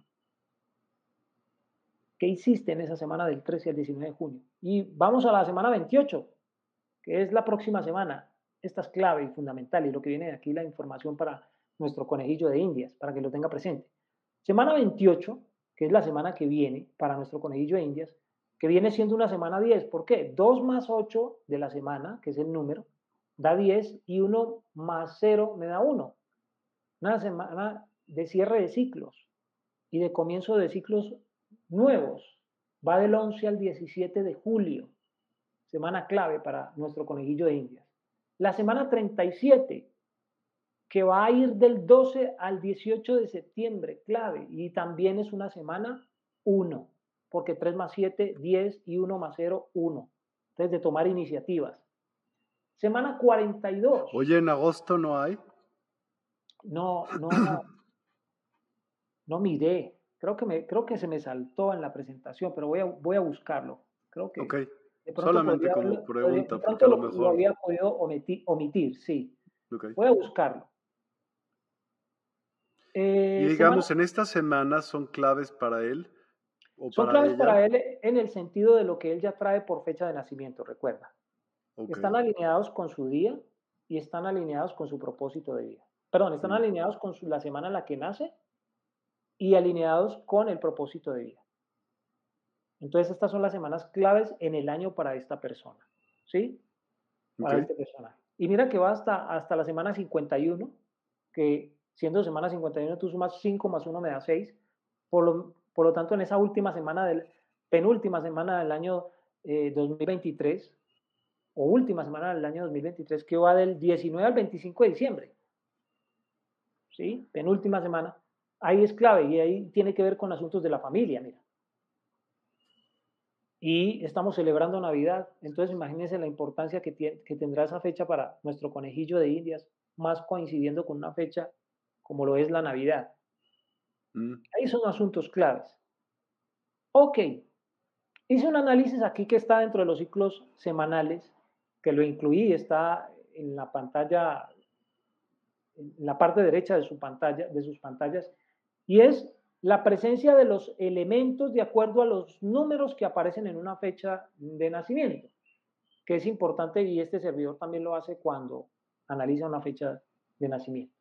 Y es la presencia de los elementos. Entonces recordemos que los números tienen una asociación con los elementos de la naturaleza. Por ejemplo, el 1, el 5 y el 9 son números asociados al elemento fuego. Eh, el 4 y el 8 son números asociados al elemento tierra. El 2 y el 6 son números asociados al elemento agua. Y el 3 y el 7 son números asociados al elemento aire. Entonces, cuando yo miro las cifras esenciales, ojo, las cifras esenciales, no la fecha completa de nuestro conejillo de India, sino las cifras esenciales, me doy cuenta que tiene un 8, elemento tierra, que tiene un 1, elemento fuego, que tiene un 9, elemento fuego, y que tiene un 6, elemento agua. Entonces dice, ay, nos falta el, aire. Esto, esta información de qué me sirve en su fecha, en su fecha esencial. Me da a entender de que una de las partes eh, fundamentales, que puede ser la, parte mental, la parte del intelecto, debe ser integrada y debe ser desarrollada y debe ser tenida en cuenta. Pero si uno mira la fecha como está descrita de nuestro conejillo de Indias, 17, 37, 1977, el 7 sí está presente y el 7 vendría siendo aire. Lo que pasa es que en esta, en esta parte eh, estaría más bien como diciéndonos, al momento de resolver una situación, una circunstancia o un problema, la mente es importante solo si sabe cuándo la debe utilizar y cuándo no. Porque si mm. todo el tiempo utiliza la mente, podría estar saboteando otras cosas que son más importantes, digamos, como, como instrumentos para llevar a cabo su propósito de vida, que en este caso es el impulso, la energía, la fogosidad, un equilibrio entre el elemento tierra y un equilibrio entre el elemento agua para alcanzar sus objetivos. La mente podría convertirse para él en un obstáculo si no la aprende a utilizar o si no la aprende a manejar de manera sabia y prudente. Y por eso no aparece dentro de su fecha de nacimiento el elemento aire y lo que nos sugiere es integra el pensamiento positivo, integra el pensamiento eh, propositivo para darle un equilibrio a esos otros elementos que ya están latentes dentro de su fecha de nacimiento. Habrá quien tenga números de cada uno de los elementos de la naturaleza y esto está bien, pero si uno analiza la fecha de nacimiento de nuestro conejillo de indias, 50% es fuego, o sea, es impulso puro. Un 25% es emocionalidad y el otro 25% es materialidad, pero es impulso puro. Y entonces la mente que juega, pues juega un papel muy predominante porque al no estar, su mente no se convierte en un obstáculo para materializar y para conseguir lo que él quiere. Porque es que el problema es cómo uso la mente, si la mente me favorece o si la mente me desfavorece. En este caso, la ausencia de, entre comillas, elemento relacionado con la mente, que es eh, los números 7 eh, y 3, lo que me dice es que para al momento de materializar pensar mucho o pensar demasiado sería o se convertiría en un, obstáculo. Eso es de analizar y de tener en cuenta. Ok. Vamos, mi querido Miguel, entonces para los ciclos mensuales, porque aquí sí que viene, por así decirlo, parte de la cereza de este pastel del día de hoy. Y es la siguiente diapositiva. Ciclos mensuales. ¿Qué nos dicen los ciclos mensuales? Que el número del mes nos explica el karma, que vuelvo y aclaro, por eso lo, dejo claro en la diapositiva, que interpreto como la tarea pendiente, el desafío que postergo, el aprendizaje que procrastino, la lección que vado, consciente o inconscientemente. No lo veo como, una, como un fardo, como una carga, como un pecado que usted tenga que sanar. No, es simplemente algo que me incomoda, algo con lo que no me siento cómodo y entonces no, es una tarea que no llevo a cabo, punto. Entonces, una vez tengas identificada la vibración del mes, en qué naciste, y la vibración del propósito de vida, estas vibraciones determinan los ciclos mensuales en los que la vida te presentará una oportunidad para aprender, para comprender y para trascender las lecciones que te permiten evolucionar y tomar conciencia con las que cuentas cada año. Entonces aquí es analizar mes a mes. Entonces, ya tenemos el ejemplo con nuestro conejillo de Indias. Nuestro conejillo de Indias nació en septiembre, mes número 9 de todos los años, no solamente del año 1977, sino que usted va y mira en cualquier año, y el mes de septiembre es el mes 9. Ya identificamos la vibración del mes de nacimiento que es 9. Sí, y, del sí. y del propósito de vida que es 6. Nuestro conejillo de Indias, ya sabemos que el propósito de vida de nuestro conejillo de Indias es 6 y que el mes en que nació la vibración es 9. Por lo tanto, sus ciclos karmáticos mensuales corresponden a los meses con estas vibraciones. 6 y 9. Entonces uno pensaría que él solamente tiene el karma del mes. Pues resulta que no, el propósito de vida también nos habla de un karma que necesita ser integrado, sanado. Entonces el mes 6, que es junio, y el mes 9 corresponden eh, o representan la vibración de propósito de vida y el mes de septiembre representa la vibración del mes en que nació. Son sus meses con ciclos karmáticos. Entonces uno tiene que preguntarse, ¿qué tal es el mes 6 para mí?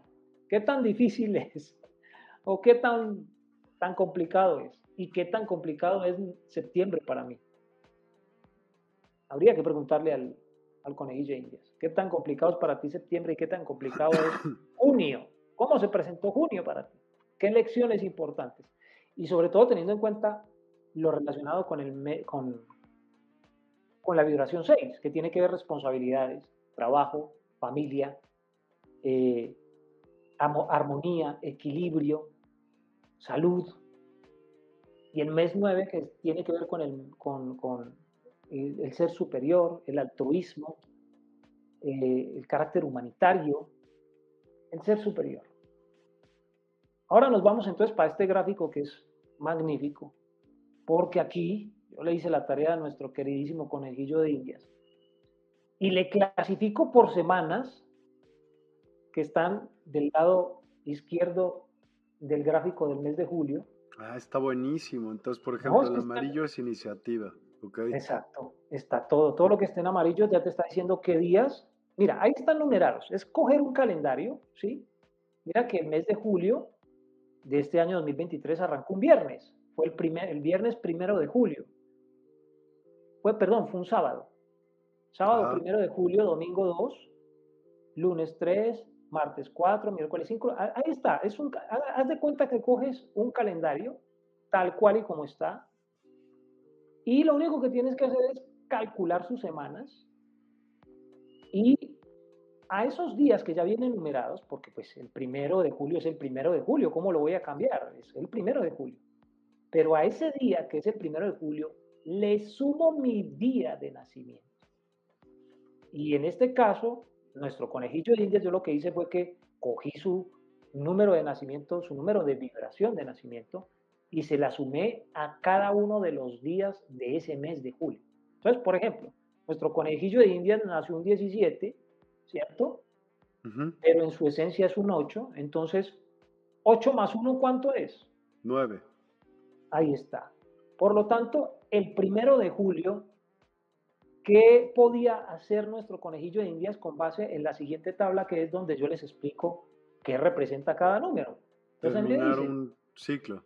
Sí, exactamente, cerrar ciclos, dedicárselo al ser superior, meditar, aprender, todo lo relacionado con el ser superior.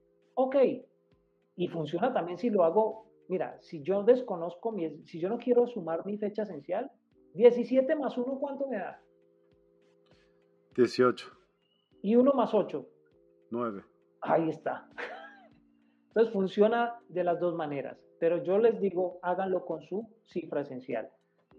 Eh, y en este mes, yo hago esa clasificación, mi querido Miguel, para nuestro conejillo de India. Primero le digo la semana. Por ejemplo, mira la semana 27, que estamos en la semana 27. Mira, va del 3 al 9, ¿sí? De julio. Y mira todo lo que tiene, lo que puede hacer. Mira, por ejemplo, eh, el día lunes, este, 3 de julio, fue también un día 11, un día maestro para, para esta persona. ¿Por qué? Porque yo sumo 8 más 3 y me da 11. Y ahí puedo trabajar yo la maestría, el desarrollo de la maestría en lo espiritual, el poder manifestador. Mira, por ejemplo, el 4. 8 más 4, 12. 1 más 2 me da 3.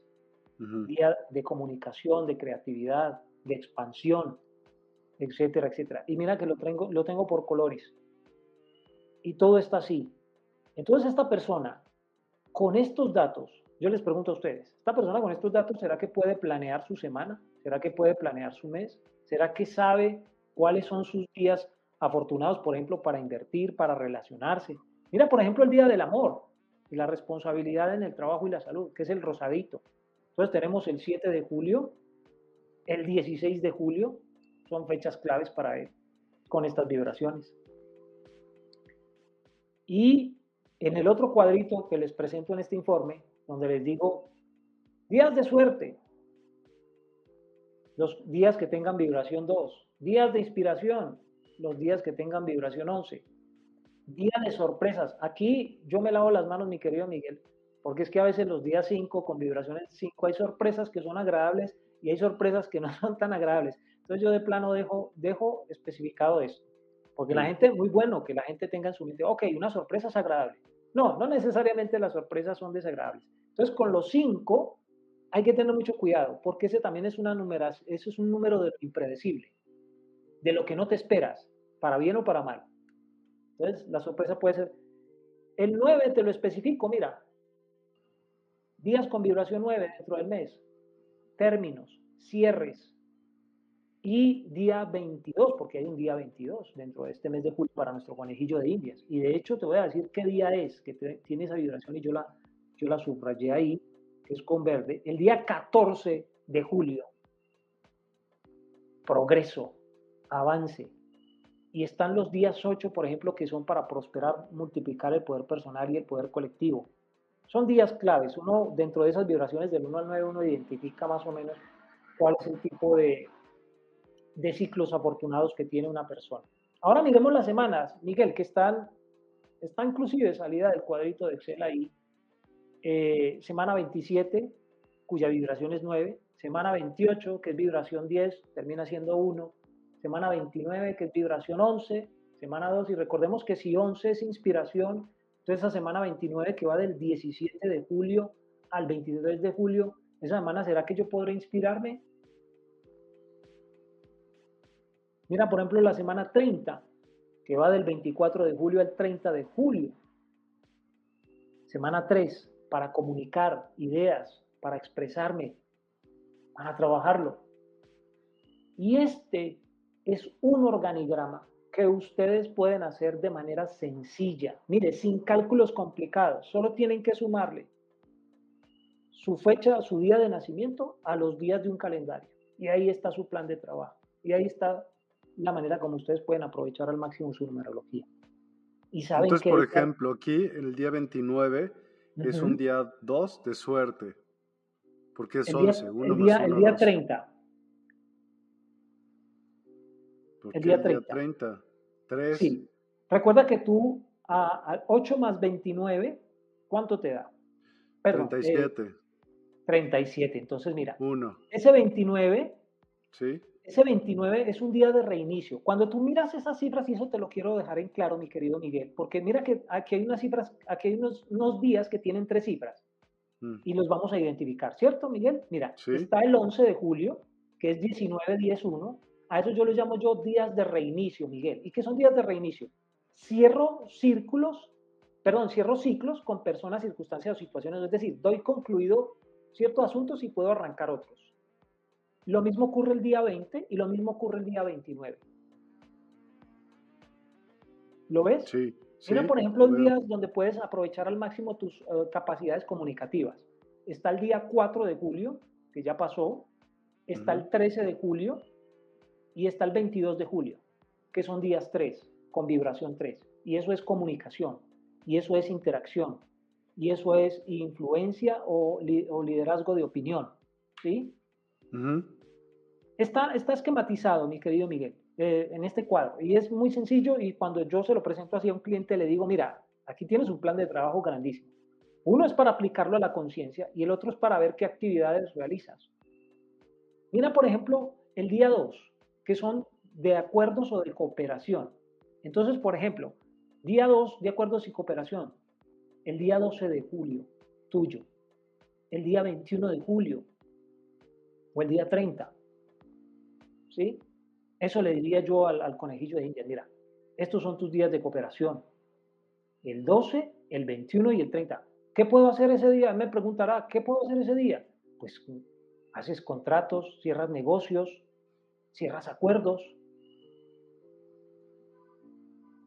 Y los días 8, que son el 9 de julio, en el caso, en el caso de nuestro conejillo de Indias, el 18 y el día 27. Mira, para cerrar tratos, para hacer negocios en grande, a lo grande, para negociar, para invertir. Entonces aquí hay un plan de trabajo.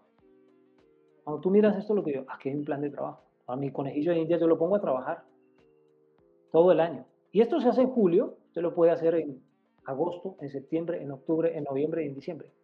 Es la misma temática. Y uno lo que identifica es que mes a mes hacemos un recorrido por estas vibraciones del 1 al 9 y tenemos infinitas oportunidades para desarrollar nuestro liderazgo, para crecer, para evolucionar, para concretar, para expandirnos. Y eso es lo, esa es la dimensión o este es el universo que nos ofrece la numerología. Si quieres pasamos a la siguiente diapositiva para mirar otros aspectos de nuestro conejillo de indias, que dice cálculo de las energías personales en un año. Entonces vemos las próximas semanas hasta agosto 6. Y vemos aquí un análisis de cómo interactúan los, los meses del año con el mes en el que él nació. En este caso lo que hacemos, él nació en septiembre, entonces a cada mes del año vamos a determinar qué mes representa para él, porque es que eso es importante, ese es un dato importante que ustedes pueden calcular también. ¿Ustedes en qué mes nacieron? En el caso de nuestro conejillo de indios, nació en septiembre, ¿sí? Que es mes 9. Pero enero, ¿qué mes es? El mes 1. De cualquier año, enero es el mes 1. 9 más 1, 10. Y 1 más 0, 1. Por lo tanto, el mes de enero para nuestro conejillo de indias corresponde a la vibración 1. En este caso está se corresponde lo mismo porque es que hay, hay, un, hay un sitio, hay un asunto matemático que no sé si la gente lo conocía, y es que cada vez que usted a una cifra le, suma el número 9, da la misma cifra en esencia al final. Entonces, él, por ejemplo, enero es un mes 1 para él, febrero es un mes 2, pero en este caso también es un mes 11 y hay que tenerlo en cuenta. Entonces, por ejemplo, tú en enero, o el, conejillo de indias, yo le diría, mira, en enero tú puedes cerrar un ciclo e iniciar cosas. En febrero, como es un mes afortunado, es un mes de progreso para ti, vos podés hacer muchas cosas en febrero, teniendo en cuenta de que puedes hacer negociaciones y puedes hacer acuerdos, pero es un mes de progreso para, para nuestro conejillo de indias. Marzo es un mes de comunicación para nuestro conejillo de indias, para expandirse en sus redes sociales o para expandirse en sus eh, círculos sociales. Abril es un mes para nuestro conejillo de indias donde debe poner orden, donde debe organizar, donde debe deshacerse de cosas que ya no use, que no utilice, remodelar su apartamento, su casa o su vida y poner nuevas estructuras. Mayo es un mes de cambios bruscos. Eh, yo a este personaje le diría, a nuestro conejillo le diría, mira, marzo, perdón, mayo aprovechalo para viajar, para conocer, para hacer cosas inusuales. Y prepárate para las sorpresas que de pronto te traiga mayo. Junio, mes de la familia, mes del amor, entonces de, la responsabilidad, de asumir responsabilidades, compromisos, de, estar en equilibrio consigo mismo y con los demás. Mes de la armonía para, para este conejillo de indias. Julio, mes para aprovechar el intelecto, el desarrollo del intelecto, estudiar, investigar, aprender algo, desarrollar la espiritualidad. Agosto, mes afortunado para nuestro queridísimo conejillo de indias, para invertir, prosperar y expandirse. es un mes 8. Septiembre, pues ahí se cierra un ciclo de vida para nuestro conejillo de indias porque él nace en septiembre. Entonces ahí se encuentra. Entonces es un cierre de ciclos para nuestro conejillo de indias. Cerrar y concluir y conectar con el ser superior. Y octubre vuelve y se repite en nuestro conejillo de indias. Porque octubre es mes 10 y él nació en septiembre, 10 más 9, 19, 1 más 9, 10. Entonces aquí hay un reinicio. En octubre vuelve y arranca nuevamente como un ciclo para él, un ciclo corto que es el de fin de año. Noviembre se convierte en un mes 11 para él, mes de progreso. Entonces yo, yo viendo este, estos meses, estos ciclos eh, mensuales en un, en, una, en un informe numerológico, le puedo decir a un cliente, mira, los meses de progreso para ti son febrero y noviembre. Los meses de reinicio son enero y octubre. Los meses donde mejor éxito vas a tener comunicándote con los demás o transmitiendo tus ideas son diciembre y marzo. Los meses donde más vas a estar conectados con tu familia es en junio. Entonces ah, tú planeas y haces planes para tu familia en junio. Tú dices, ¿cuál es el mes como más complejo para mí, más complicado? Pues complicado no tanto, es de sorpresas. Y tú tienes que preguntarte qué tipo de sorpresas puedes recibir en un mes de mayo, por ejemplo. Yo le diría yo al conejillo ahí. Prepárese porque mayo viene cañón para ti. Prepárate, porque pueden ser sorpresas agradables, pero también pueden ser sorpresas desagradables. Pero mira que todos ofrecen, con este análisis usted ya, ya está preparado. Y, es, y para eso es que nos sirve la numerología, para planear nuestra vida y para saber qué podemos esperar y qué podemos hacer. Vamos entonces para la siguiente diapositiva, Miguel, que es importante, para que la gente lo entienda también. Y es que estos cálculos de las energías personales no son producto del azar, esto tiene una razón de ser. Esto no es porque a mí me, dio por calcularlo y así. Por ejemplo, es importante saber en qué ciclo de vida estamos nosotros. Y eso también yo lo determino cuando levanto un estudio numerológico. Entonces, es importante establecer en qué etapa del año o en qué estación del año se nace. Porque no es lo mismo nacer en verano que nacer en invierno, no es lo mismo nacer en otoño que nacer en primavera. Y yo de plano te adelanto de una vez, nuestro conejillo de indias nació en otoño. Y en otoño la naturaleza está pasando por un desprenderse, por un soltar, por un renovarse. Entonces, ¿qué, va, qué sucede? ¿Qué, sucede? ¿Qué, mensaje me está dando el, hecho de yo haber nacido en otoño?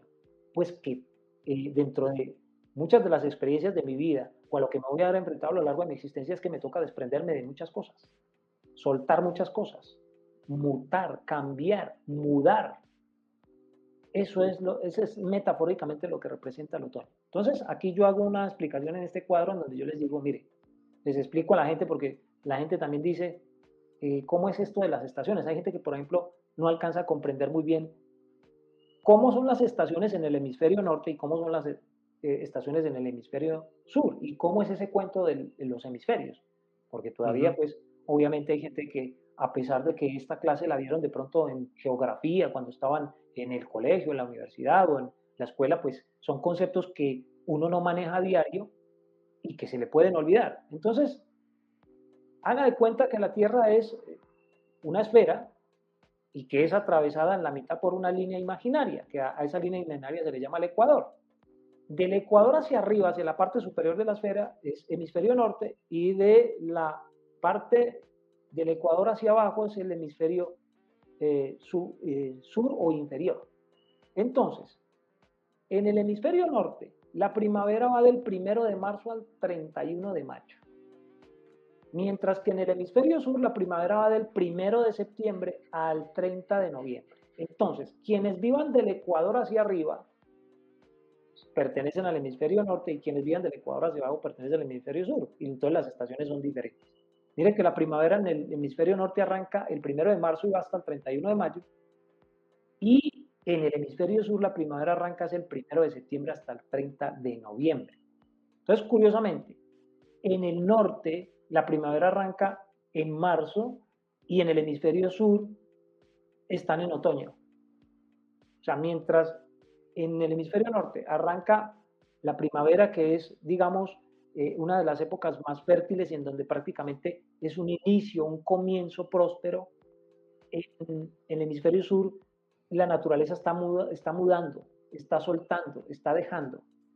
El verano en el hemisferio norte arranca el primero de junio y resulta que eh, en esa época eh, en el hemisferio sur está es el invierno. Entonces, mientras es verano en el hemisferio norte, en el hemisferio sur es invierno. Cuando es otoño en el hemisferio norte, que arranca en septiembre, eh, es primavera en el hemisferio sur. Y el otoño arranca el primero de septiembre al 30 de noviembre en el hemisferio norte. Y el, eh, el, la primavera arranca el primero de septiembre hasta el 30 de noviembre. O sea, mientras en la luna es otoño, en el otro es primavera. Y el invierno en el hemisferio norte arranca el primero de diciembre y, el, y la primavera arranca el primero, perdón, y, y, el verano arranca el primero de diciembre en el, en el hemisferio sur. Entonces, mientras en uno es invierno, en el otro es verano. Verano, sí. Entonces eso es muy importante. Preguntarme yo también en qué estación del año yo nací, ya sea que esté en el hemisferio norte o en el hemisferio sur. Y eso va a determinar muchas cosas en mi vida. Uno pensará que no, pero sí, porque no es lo mismo que tú nazcas en primavera a que nazcas en otoño, o que nazcas en invierno y, o, nazcas en, verano. Son, son fechas totalmente diferentes. Vamos a las, al cálculo de las energías personales en un año, es la siguiente diapositiva, mi querido Miguel, en donde yo les explico a la gente qué es eso de nacer en cada estación, para que sepan qué pueden hacer. Y en conclusión, nuestro O sea, aquí si ya naciste en una época del año, eso es como una información para ti importante porque la vas a estar continuando toda la vida o cómo es? Sí, y, lo otro es que yo tengo que entender de que si el otoño, es que aquí es donde viene la explicación eh, con la siguiente diapositiva.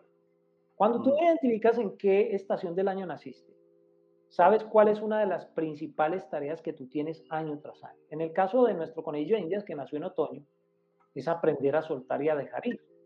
Pero tú puedes aprovechar las otras estaciones del año. Es que saber, es que eh, conocer en qué estación naciste es el punto de partida para aprovechar las otras estaciones del año.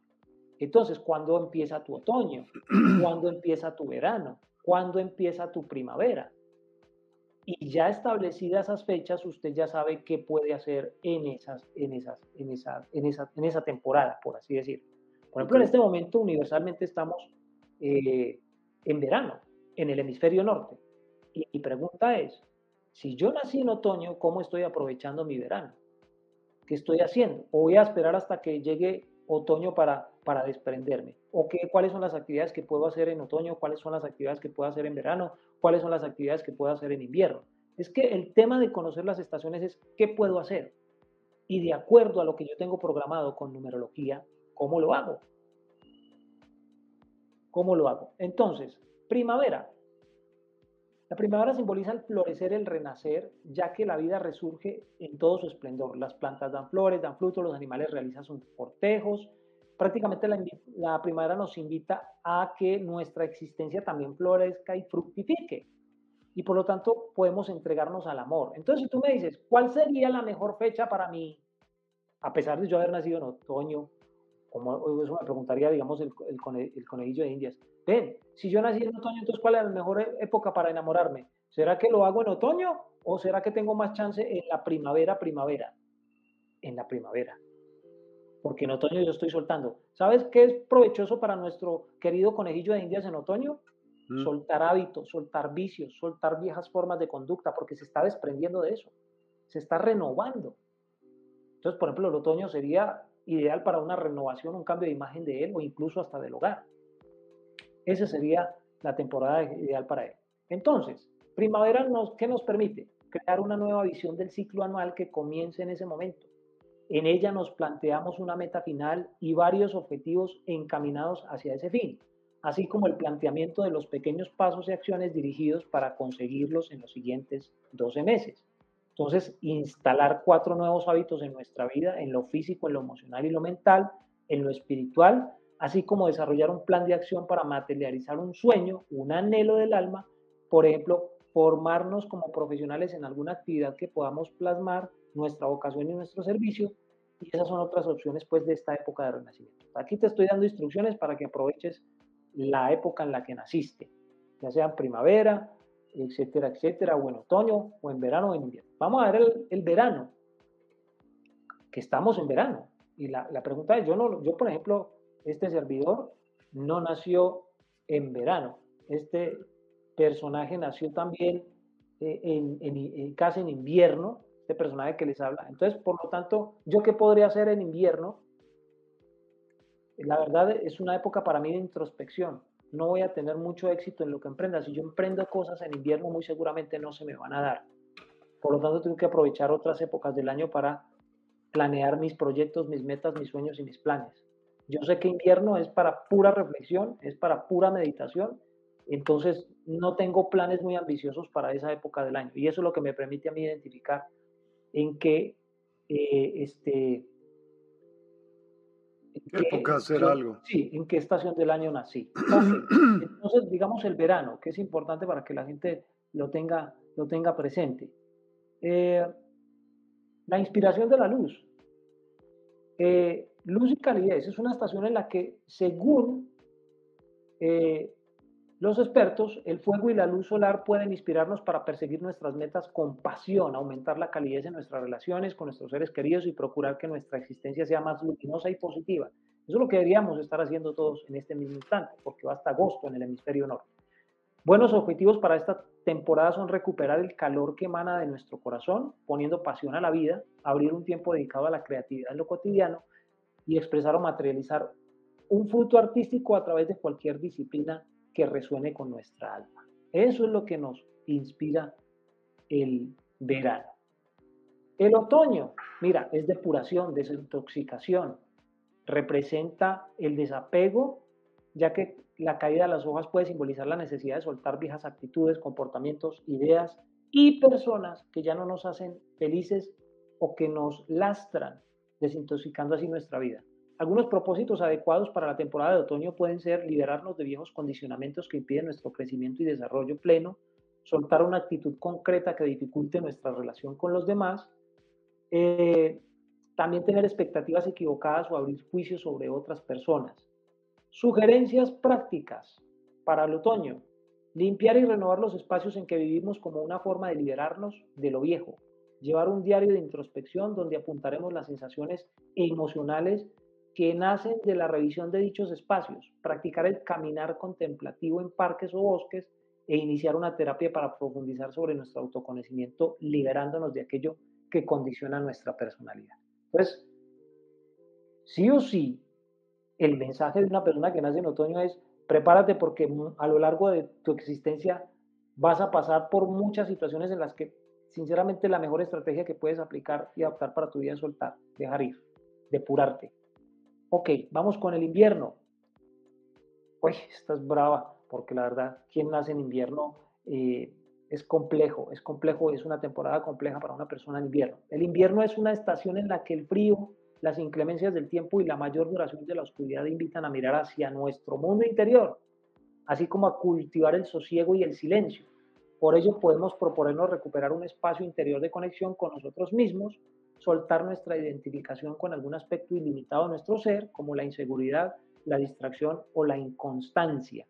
Entonces, enfocar la atención en nuestra propia respiración, en cómo el aire entra a nuestro cuerpo, llena nuestros pulmones, permanece dentro y después sale, así como concentrarnos en la llama de una vela, practicar la meditación o participar en un retiro meditativo o de atención plena. Esos son caminos válidos para fomentar la introspección y la calma.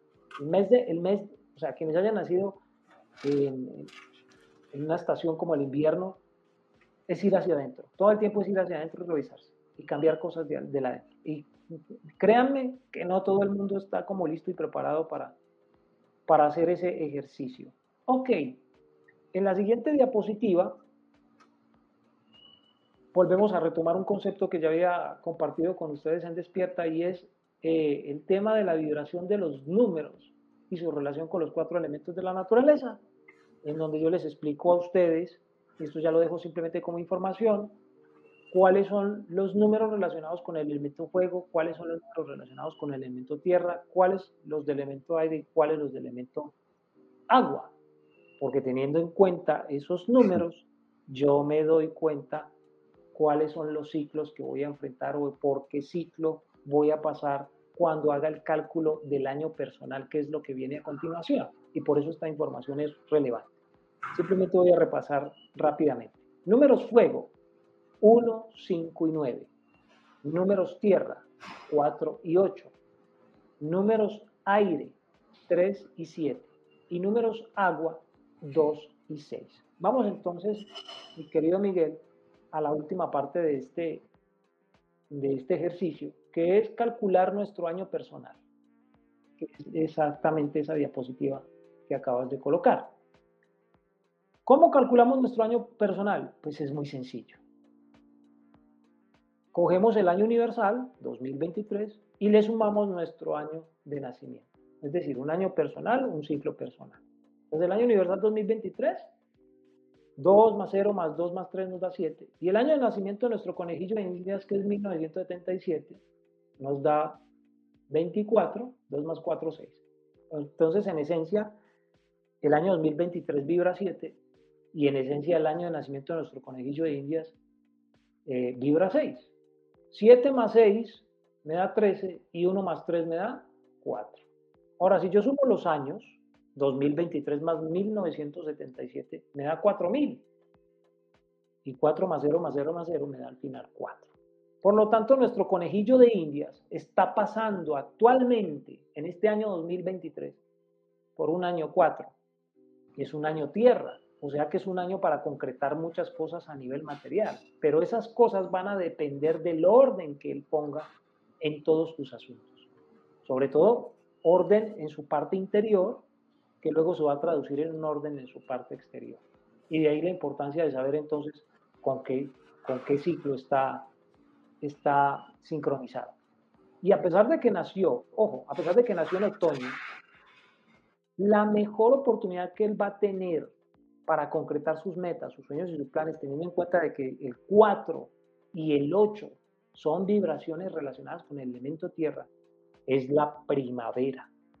Esa es la etapa del año más fructífera para él. Solamente mirando estas cifras ya me doy cuenta que la primavera es la etapa más eh, próxima, más, más fructífera para él, la primavera, para aprovechar que se concreten sus proyectos. Pasemos a la siguiente diapositiva, mi querido Miguel. Ciclos anuales.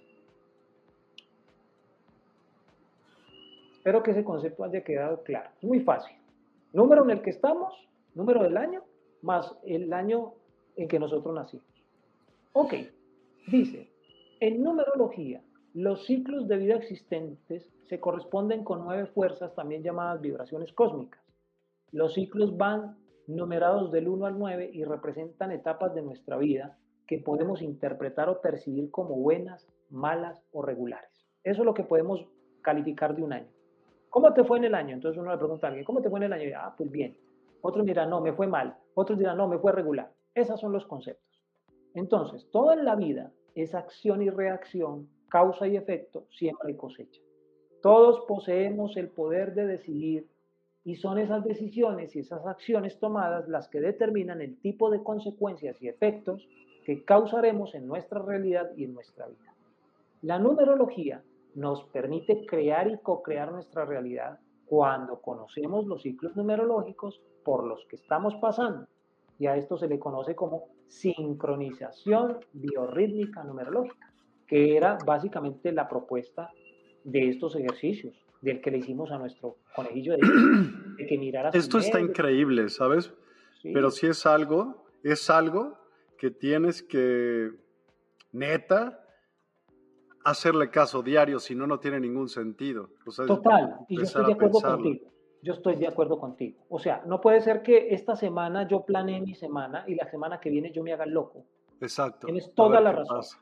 Total razón, total razón. Y entre más disciplinado seas, pero pues más, más te va a hacer sentido aparte todo en tu vida, el día a día, todos los días, está fregón. No, y, le vas a sacar provecho, provecho la energía a tu favor. Y qué bueno que tú lo veas, Miguel, porque veo que lo que lo que lo que lo interpretas y lo sientes así. Muchas veces las personas les, les cuesta tedio. Cuando yo hago un informe numerológico en este sentido, que prácticamente es un plan de trabajo para la persona, y la persona se compromete siquiera, por ejemplo, en el, en el caso de nuestro conejillo de India, yo le sugeriría, pruébalo en el mes de julio y mínimo en el mes de agosto, a ver cómo te va. Solamente alineando eh, o co-creando tu realidad haciendo las tareas y las cosas que te sugiere desde el punto de vista de la numerología eh, en la semana y en los días.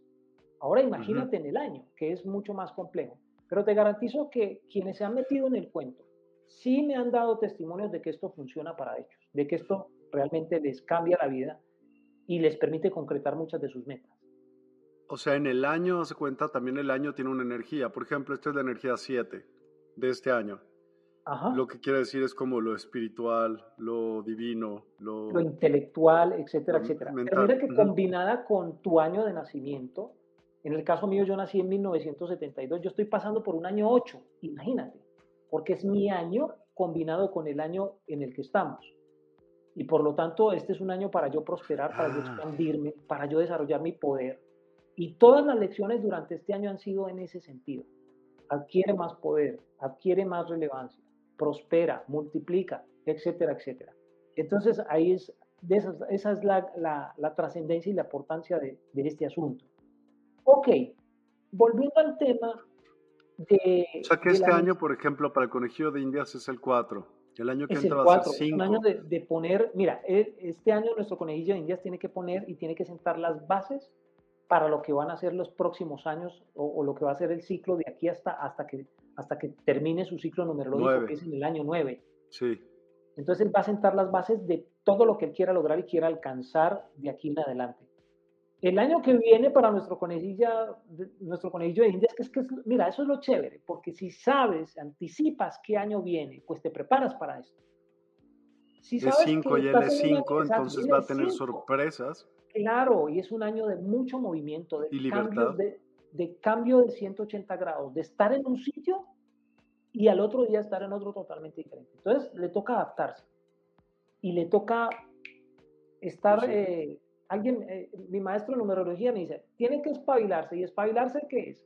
Que en el momento en que se le presenta la oportunidad la aprovecha, que en el momento en que se le presenta el cambio no puede pensarlo porque se escapa la oportunidad, tiene que moverse, eh, y es un año de sorpresas, unas agradables y otras no tan agradables. Entonces hay que estar Pero ¿cuándo no, no? Ah, sí. Ok. Volviendo al tema, la numerología entonces, ¿qué nos permite? Crear y co-crear nuestra realidad cuando conocemos los ciclos numerológicos por los que estamos pasando, a esto se le conoce como sincronización biorrítmica numerológica. Entonces, esta sincronización que nos permite, pues vivir y experimentar al máximo nuestro tiempo, y emplear de manera eficaz nuestra energía y nuestro esfuerzo en ese tiempo. Es que para eso es, para eso es esto. Y si no, no tiene sentido. Aprovechar la energía, es como también los mayas, buscar el día a diario, claro, está, pero de este.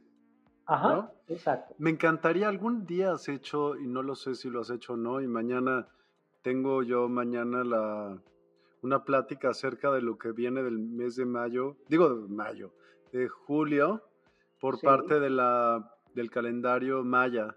Y sería bien interesante que, que, te metas y puedas como para ver qué relaciones puedes ver. sería brutal. estaré porque, entre otras cosas, mira, de tus charlas, eh, bueno, la verdad es que tengo, tengo que repartirme mucho el tiempo en, muchas actividades. Claro. Eh, redes sociales, consultas y ese tipo de cosas. Y aparte de eso, soy una persona que estudia incansablemente. Pero yo tus programas los veo así sean diferido. Sí. Así sean diferidos, no me los pierdo. Sí, yo saco mi tiempo el fin de semana para, para dedicarme a, a, ver los programas de Despierta con un contenido maravilloso, entre otras cosas, porque tocas unos temas brutales. Esta semana también observé que invitaste a una numeróloga, presté mucha atención, conozco la metodología que ella emplea. Mm. Y, y, así muchos otros, muchos otros eh, grandes entrevistados que tú, que tú tienes en tu plataforma. No me pierdo tu contenido. O sea, el hecho de que participe aquí no quiere decir que participo aquí y me desentiendo, no. Soy un consumidor de tu contenido y yo soy encantado también de, ver otros, otras personas que, que contribuyen al despertar de la conciencia, cada uno desde su interpretación y cada uno desde su especialidad. Padrísimo. Pero mañana, ya que gracias por recordarme, entonces mañana estaré presente. Eh, prometo. Sí, si te lates entrar al programa, o sea, entrar ahí adentro a, estar, estás invitado. Es por Instagram a las 11 de la mañana. Ok, perfecto, porque ya con el horario y todo ya no me mm. lo pierdo. Ok, vamos entonces a este, a este final de, de, masterclass. ¿Por qué esto de los años y por qué es importante saber en qué ciclo estoy? Pues porque hay años en que la vibración de la energía exige de nosotros trabajo en la paciencia, por ejemplo. Es decir, años en que el universo nos dice que todo llega en el momento preciso y no antes de tiempo. ¿Qué número sería la paciencia? El 2, el año 2 los años 2 y mira, también el año 1, porque el año 1 es un año de siembra y eso ya lo vamos a ver porque vamos a ver año tras año qué puedes esperar y cómo lo puedes aprovechar. O sea, para el chivo expiatorio o este, ¿cómo se? Conejilla de indias, disculpa, sería hace dos años.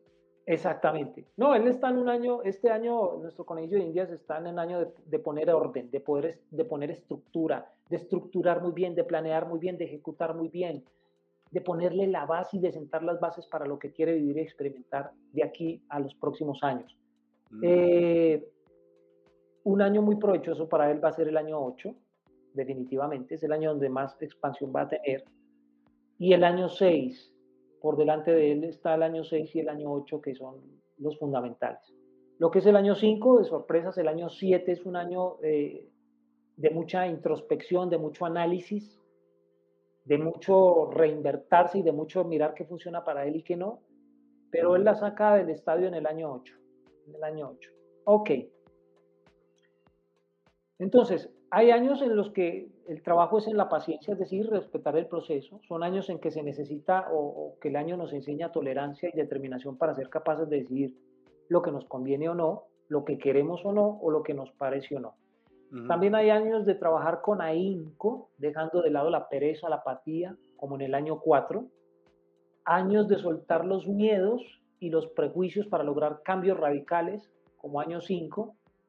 Hay años de agradecimiento, de aprender a decir basta, ya no más, no de primera palabra, como los años 8. Y hay años de no poner problemas por detalles irrelevantes a las cosas y a las personas, como en el año 9. Todo esto sucede para mejorar nuestra vida, para desarrollarnos, para expandirnos y para experimentar mejores estados de conciencia. Por lo tanto, cada año nos entrega un aprendizaje para aprender, y, para aprender y evolucionar. Esa es la conclusión final. Ok, vamos para ciclos anuales, que es la siguiente diapositiva. Seguimos ahí en los ciclos anuales, porque es que digamos que eso, eso nos marca. Y un año es muy largo y por lo menos que uno por lo menos tenga un concepto claro de cómo planear mi año o qué puedo esperar del año. Entonces, el número anual nos explica qué tipo de experiencias vamos a vivir durante el año, de cumpleaños a cumpleaños, qué debemos comprender y atravesar a nivel kármico para evolucionar, y llegarán entonces determinadas vivencias y la frecuencia que nos toca como año ordenará y guiará las mismas experiencias. Entonces aquí hago un paréntesis de cómo el, el año está asociado con los elementos de la naturaleza, por ejemplo, el verano con el fuego, el otoño con el aire, el invierno con el agua y la primavera con la tierra. Entonces, mira que nuestro conejillo de indias tiene un número 4, ¿sí? Y el número 4 es elemento tierra. Luego, ¿cuál época de año, lo que yo te decía, cuál es la mejor época de año para alguien que, que tiene como, como, o que está pasando por un año tierra? Pues la primavera. Dijiste primavera, sí. Sí, en la primavera. Ya que hay una breve explicación, no me voy a detener a eso, lo voy a dejar simplemente ahí como, como como un documento de consulta para quien lo quiera ver en el video en diferido. Ok, y ahora sí nos vamos al remate pues, de la masterclass, mi querido Miguel. Y es, ¿qué pueden esperar ustedes en cada año? Esto es importante. Entonces, para quienes están en año 1, para quienes están en año 2, para quienes están en año 3, etcétera, etcétera. Entonces, ¿qué puedes esperar bajo un año 1? Representa el comienzo de un nuevo punto de partida, es un semillero de ideas y oportunidades trabaja la conciencia de la independencia y la individualidad. Este año te va a pedir que elijas el nuevo camino que quieres tomar. Hay mucho terreno fértil, habrá que tirar mucha semilla por todos lados y seguramente verás cómo de a poco comienza a crecer lo que vas, lo que vas sembrando. Es un año que te invita a experimentar y a probar lo desconocido, por lo tanto es momento de soñar a lo grande. Ojo cuando usas esta frecuencia de manera incorrecta, pues te puedes poner terco o terca o egoísta. Y por sobre todas las cosas hay que controlar la impulsividad, o sea, no actuar simplemente por porque me da la gana y ya. O sea, nuestro impulso debe estar dirigido, nuestro impulso debe corresponder a algo que verdaderamente queramos alcanzar y queramos lograr. Nuestro impulso no puede ser por, porque sí, debe estar dirigido hacia un objetivo. Vamos para el año 2. ¿Qué pasa con las personas en un año 2? Esta frecuencia nos pone a gestar una nueva modalidad emocional, o sea, trabajar nuestras emociones. Es la oportunidad de modelar una matriz afectiva diferente por la cual atravesamos las experiencias. Hay que trabajar la paciencia, pues es la vibración del número 2. Es más lenta que la anterior. Es momento de gestar e ir dando forma a los proyectos iniciados anteriormente. Es momento propicio para entablar relaciones con otras personas, eh, para practicar la empatía, para estar más receptivos, para estar listos para que llegue el amor. La gente me dice, ¿cuál es el año? La gente soltera me pregunta muchas veces, ¿cuál es el año en el que más oportunidades yo pudiese tener para conseguir una pareja o entablar una relación de pareja? Definitivamente en el año 2. Vas a tener ganas de compartir tu existencia con un compañero o compañera, aunque a veces habrá que cuidarse un poco porque podrás estar más vulnerable y sensible de lo común y el drama estará al orden del día. Eh, puede ser que estés súper intuitivo o súper intuitiva, así que vale la pena confiar en tus emociones. En tu lado negativo, el 2 puede ponerte demasiado ambivalente, dubitativo y en el caso de estar demasiado sensible, la persona corre el riesgo de perder su confianza, perturbando así su equilibrio interno. Como es un año muy emocional, hay que prestarle mucha atención a las emociones y que esas emociones no se desequilibren, no se descontrolen y en caso tal de que suceda algo a nivel emocional bastante traumático durante un año o dos, siempre les recomiendo a la gente vaya donde su psicoterapeuta especializado para que se trate ese desorden emocional, que es, aquí el peligro es dejar pasar las emociones así porque sí y no atenderlas cuando se sufre una depresión o cuando se sufre un, shock emocional fuerte. Entonces, mucho cuidado con esto. Eh, es momento de estar más pasivo, receptivo que en otros años, ya que se trata de una frecuencia femenina, está relacionado el 2, que ama dar, pero mucho más recibir. Entonces, es un año de dar y recibir también, pero ojo que por ser un año de frecuencia femenina, la gente está más propuesta a, a dar que a recibir. Y lo ideal es que todo esté en perfecto equilibrio o que el, el tema de dar y recibir esté en perfecto equilibrio. Vamos para el año 3 que es bien interesante. En el año 3 hay una energía expansiva y autoexpresiva. Si te encuentras bajo este año, te aconsejo que dejes florecer tu costado artístico o tu lado artístico. Busca cualquier actividad que te permita sacar hacia afuera tu verdadero yo. Así tendrás un año muy productivo en varios aspectos. Esta energía es ideal para viajar, para divertirse y sobre todo para ver cómo comienzan a, expandirse todos los proyectos que venían gestándose anteriormente. Sin duda se abrirán nuevas oportunidades en varios frentes y podrías recibir un incremento en materia económica. El año 3 es de lo mejor. Verás crecimiento en todas las áreas de tu vida, incluyendo la llegada de un hijo, porque estos son años, mira, en numerología hay años de fertilidad. Y son dos, el 3 y el 6. Entonces, quien esté pasando por un año 3 y quiera tener hijos, pues ese es tu año para hacer. Pero si no quieres tener hijos, entonces lo mejor es que te cuides, porque sí o sí este es un año muy fértil y prácticamente todo lo que se siembra, todo lo que se proyecta tiende a expandirse y a realizarse. Entonces, si tienes un proyecto que se concreta empíricamente, que no te extrañe que sea, ya quedó claro que este año es para florecer en todos los sentidos. En su aspecto negativo, el 3 conduce a la dispersión de las energías sin poder obtener resultados concretos porque está abarcando tantas cosas al mismo tiempo que se queda sin el pan y sin la torta, como se dice popularmente. Entonces habrá que discernir lo urgente de lo importante. En un año 3 es muy importante que usted se dedique a lo que realmente le apasiona, a lo que realmente reclama su energía y su atención y a lo que realmente usted se va a enfocar para conseguir. Porque como lo dice eh, el texto, hay gente que se dedica a diferentes cosas y entonces desperdicia su energía en diferentes cosas y al final ninguna, ninguna prospera. Entonces, enfóquese en lo que le llama la atención, enfóquese en lo que usted cree que le va a dar resultado y en un año tres, créame que en lo que pone su atención y en lo que pone su energía, eso prospera. Pero cuando dispersas la energía cuando atacas diferentes frentes, generalmente se desperdicia la energía del año 3 en ese sentido. Año 4, es el año de nuestro conejillo de indias. Como vibración temporal aporta trabajo, firmeza, construcción y practicidad. Este año necesitará de tu parte definir y ordenar las cosas. Esta es una energía que nos va a invitar a remodelar varios aspectos personales y externos que nos estarían resultando. Te pido por favor que no tengas miedo de hacer estas reestructuraciones, pues para esto nos toca vivir antes este año.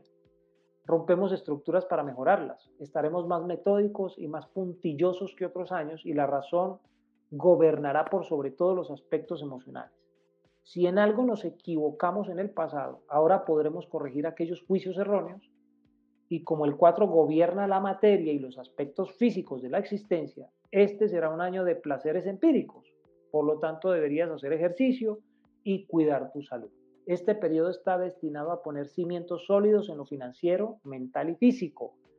Desde un 4 negativo podremos perdernos en la terquedad, no pudiendo soltar o remodelar lo que ya no sirve, y eso puede verse manifestado en nuestra salud. Entonces no sostengas más lo insostenible. En el caso del 4 es soltar lo que es irrelevante, lo que ya no funciona para él, y sentar las bases firmes sobre lo que sí. Vamos para el año 5. Eh, en un año 5 es el momento de los cambios radicales en nuestra vida. Este año nos invita a subirnos a nuevos intereses y a no soportar estancamientos. Cada vez que nos atraviesa un número 5 debemos dejarnos llevar por la posibilidad de nuevos y variados puntos de vista. Por eso la flexibilidad deberá estar al orden del día. Es momento de viajar, de cruzar fronteras y de fluir, es decir, de moverse, de ser vanguardista. También si quisiéramos mudarnos, este sería un excelente año para hacerlo. Bajo esta frecuencia del 5, uno puede eh, desear estar más comunicado que nunca, todo lo queremos contar y compartir, la amistad será nuestro refugio donde haya diversión, fiesta y placer. Mejor dicho, eso, lo que es la diversión, la fiesta, el placer, el goce, están a la orden del día, para que lo tengan presente. Eh, la amistad será nuestro refugio, donde haya diversión, fiesta y placer, estaremos anotados o anotadas. Y si el año 4 busca placer físico, el año 5, el año 5 perdón, redobla esa apuesta o esa respuesta. Eh, en su aspecto negativo, esta energía no acepta un no como respuesta y se puede poner a la persona a sufrir más de la cuenta, porque un 5 no sabe frustrarse. Será necesario entonces medir las pulsiones primarias o los impulsos primarios, ya que muchas veces durante esta energía no medimos consecuencias. La persona puede ser demasiado impulsiva y esto le puede traer consecuencias negativas. Aparte de que el 5 es una vibración tan impredecible que en este sentido yo les recomiendo a las personas que tengan mucho cuidado en sus años 5, porque los años 5, mire, a nivel de matrimonios, en los años 5 se dan infidelidades. Y, a los, y en los años 5 también las personas suelen caer en vicios, en vicios eh, delicados como el alcohol, el cigarrillo y otras cosas. Vamos para el año 6. Eh,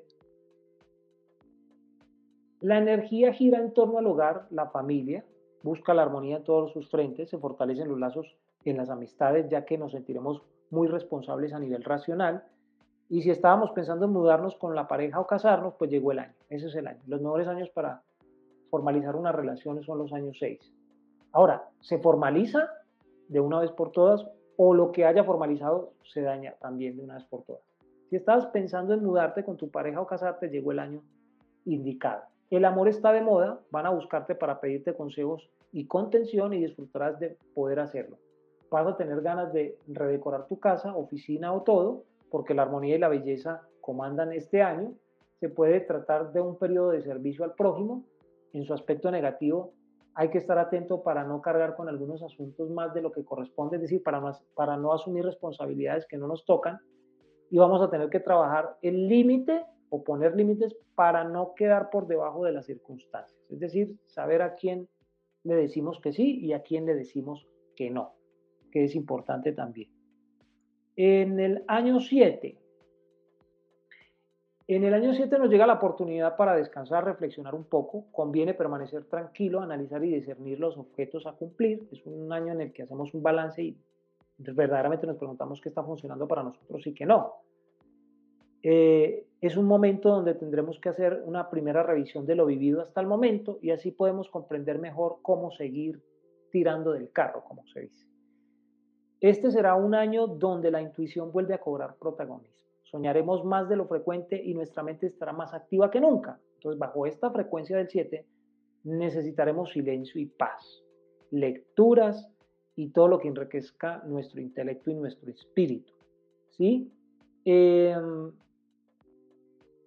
también necesitaremos unas buenas vacaciones en la naturaleza y ese sería nuestro mejor aliado, digamos, para no bajar eh, el ánimo y para recargar conceptos existenciales. Probablemente no vas a sentir que ganas de estar mucho en lo social, eh, más bien no vas a querer como reunirte con poca gente y en ámbitos donde las conversaciones sean elevadas, espirituales y nutritivas. Es decir, este es un año en donde tú te vuelves muy selectivo y verdaderamente te preguntas qué te beneficia y qué no. Y entonces, en el ambiente y las personas que te beneficien, ahí vas, vas a estar. Pero si no encuentras eso, tiendes a aislarte en un año 7 o, a estar contigo mismo, porque consideras que tú mismo eres tu mejor compañero. Entonces, eh, es importante que entiendas que esta energía mueve procesos más que resultados, así que deberás ir paso a paso, ya que se trata de ir eligiendo los caminos a seguir y puede pasar que en su aspecto negativo las personas experimenten ansiedad. Recordemos que el número, es un, número 7 es un número mental y las personas tienden a acelerarse y a querer todo para allá. Además tiene la vara muy alta en cuanto a las expectativas que tiene o depositan las demás personas. Entonces suelen ser muy críticos eh, y suelen ser demasiado eh, discriminatorios, por así decirlo. Entonces el trabajo más arduo será no en ilusionarse y construir castillos de cristal, ya que el ego suele jugarnos malas pasadas. Con mucho cuidado en, el año 7, porque el año 7 el, ego jala, y jala para su lado intelectual y jala para su, para su lado más mental, que es el de la crítica, el de juzgar y el de discriminar. Vamos para el año 8. Y ya nos quedaría solamente un año para terminar, para que ustedes sepan qué pueden esperar de, su, de, su, de sus ciclos anuales. El año 8 lo llaman el rey del karma. Se trata de un periodo donde nos pondrán en nuestras narices lo que hemos sembrado. Es decir, en el año 8 usted cosecha lo que ha sembrado. Entonces recibe lo que merece tanto en términos positivos como en términos negativos. Es un año que nos colmará de prestigio y recompensas y aquí la materia se hace presente, pues es hora de cosechar. Habrá promociones laborales acompañadas de más responsabilidades. Las finanzas y los negocios toman protagonismo, por lo tanto, no se te ocurra detener ningún proyecto. Si hay algo que diferencia al número 8 de los demás es su capacidad de materialización y de concreción. Mejor dicho, los 8, todo lo que se propone lo concreta. Es un año para dar lo más alto y aspirar a lo más alto, para que lo tengan presente. Este será un año de reestructuraciones mentales. Ya no dependerás de tu voluntad, lo que decidas cambiar, sucederá lo que corresponda, pues esta frecuencia es un ordenador transpersonal. No ejerzas restricciones y comprende que si te ponen una experiencia, buena o mala, frente a tus ojos es porque debes comprenderla y mejorarla todo lo que eh, un año 8 nos da o nos quita debe ser entendido como necesario y como una ley. Es decir, es necesario pasar por este proceso para poder trascender y para poder evolucionar. Es un año inclusive en el que hay que practicar mucho el agradecimiento, tanto de lo bueno como de lo malo. Y solo practicando el agradecimiento tanto de lo bueno como lo malo en un año 8 es que le damos a entender al universo que evolucionamos a través de las experiencias que nos da. Hay personas que desafortunadamente solo agradecen lo bueno, nunca le sacan un aprendizaje, una enseñanza a lo malo y, asumen que no se puede repetir. Y de hecho, cuando trasciendes una experiencia, solo la experiencia que se trasciende es la que no se repite. Año 9. Entonces hemos llegado al final de un ciclo de nueve años y en los años 9 debemos hacer una verdadera síntesis de todo lo vivido. Este año te pedirá soltar, limpiar y vaciar todo lo que ya no sirve más para tu propósito de vida. Vas a tener que discernir con qué te quedas y qué es lo que vas a desechar. Y si no lo haces, pues vas a ver que al final de ciclo lo hará naturalmente. Es decir, las cosas de las que tú no te deshagas te vas a ir deshaciendo en los próximos años. Es un periodo de consumación y de logros de muchas cosas, que puede ser a nivel de la pareja, de los estudios, del trabajo, eh, de las finanzas, etcétera, etcétera. Pero también estaremos caritativos. Bajo esta frecuencia damos servicio casi sin darnos cuenta y lo disfrutamos. O sea, el carácter altruista del 9. Recordemos que se trata de un periodo de cierres, por lo cual pueden haber mudanzas, cambios de trabajo, nuevos deseos amorosos, por lo tanto no te aferres al pasado, a nada del pasado. Aquí hay que aceptar lo que, lo que venga y, y recibirlo como es. Y el pasado también dejarlo salir de nuestra vida como es. Eh, todo lo nuevo está por llegar, habrá una sensación de liberación y de liviandad, estarás muy conectado con el espíritu, ya que por ser el último número del ciclo que tiene teléfono directo con el cosmos, esa es la referencia que se hace al número 9. Es un número que está conectado directamente con el ser superior o con el cosmos. En su aspecto negativo, carga con la responsabilidad de soltar y de lo contrario corre el riesgo de comenzar un nuevo ciclo con mucha contaminación, es decir, conseguir cargando cosas que debiera soltar. Ese es el lado negativo del 9, que no suelta. Entonces se traslada las cosas del año 9 para, para el año 1, que es un año de inicio. Ojo con eso. Podremos llegar a sentir que todo va lento o que se atora, y eso es típico de este año, así que no se desespere porque la paciencia es clave. Entonces aquí hablamos de dos años de paciencia. Uno, el dos, que es para esperar a que las cosas crezcan, evolucionen y germinen y se expandan. Y está el año 9, que es de paciencia porque hay que tener paciencia para soltar y para iniciar un nuevo ciclo. Eh, hasta aquí la masterclass, mi querido Miguel. Siempre haces las cosas demasiado completas, me encantan. La verdad es que es increíble toda la información que, que das. Eh, me parece fantástica y te agradezco porque creo que es súper, súper, súper valioso lo que nos estás diciendo. Evidentemente puede a lo mejor ser mucho para una sola exposición, pero bueno, la ventaja es que se queda grabado y que lo pueden ver y consultar muchas veces. Y lo pueden ejercitar, que es lo importante, porque la verdad es que quiero que hagan el ejercicio con sus fechas de nacimiento, que ustedes sepan en qué año están, en qué, en qué temporada del año nacieron, que sepan identificar cuál es la mejor temporada de ustedes para sus proyectos, para sus metas y sus planes. Que la numerología, de verdad, como tú lo decías hace un momento, la numerología es para aplicarla. La numerología es para ponernos de verdad en serio a aplicarla a nuestra vida.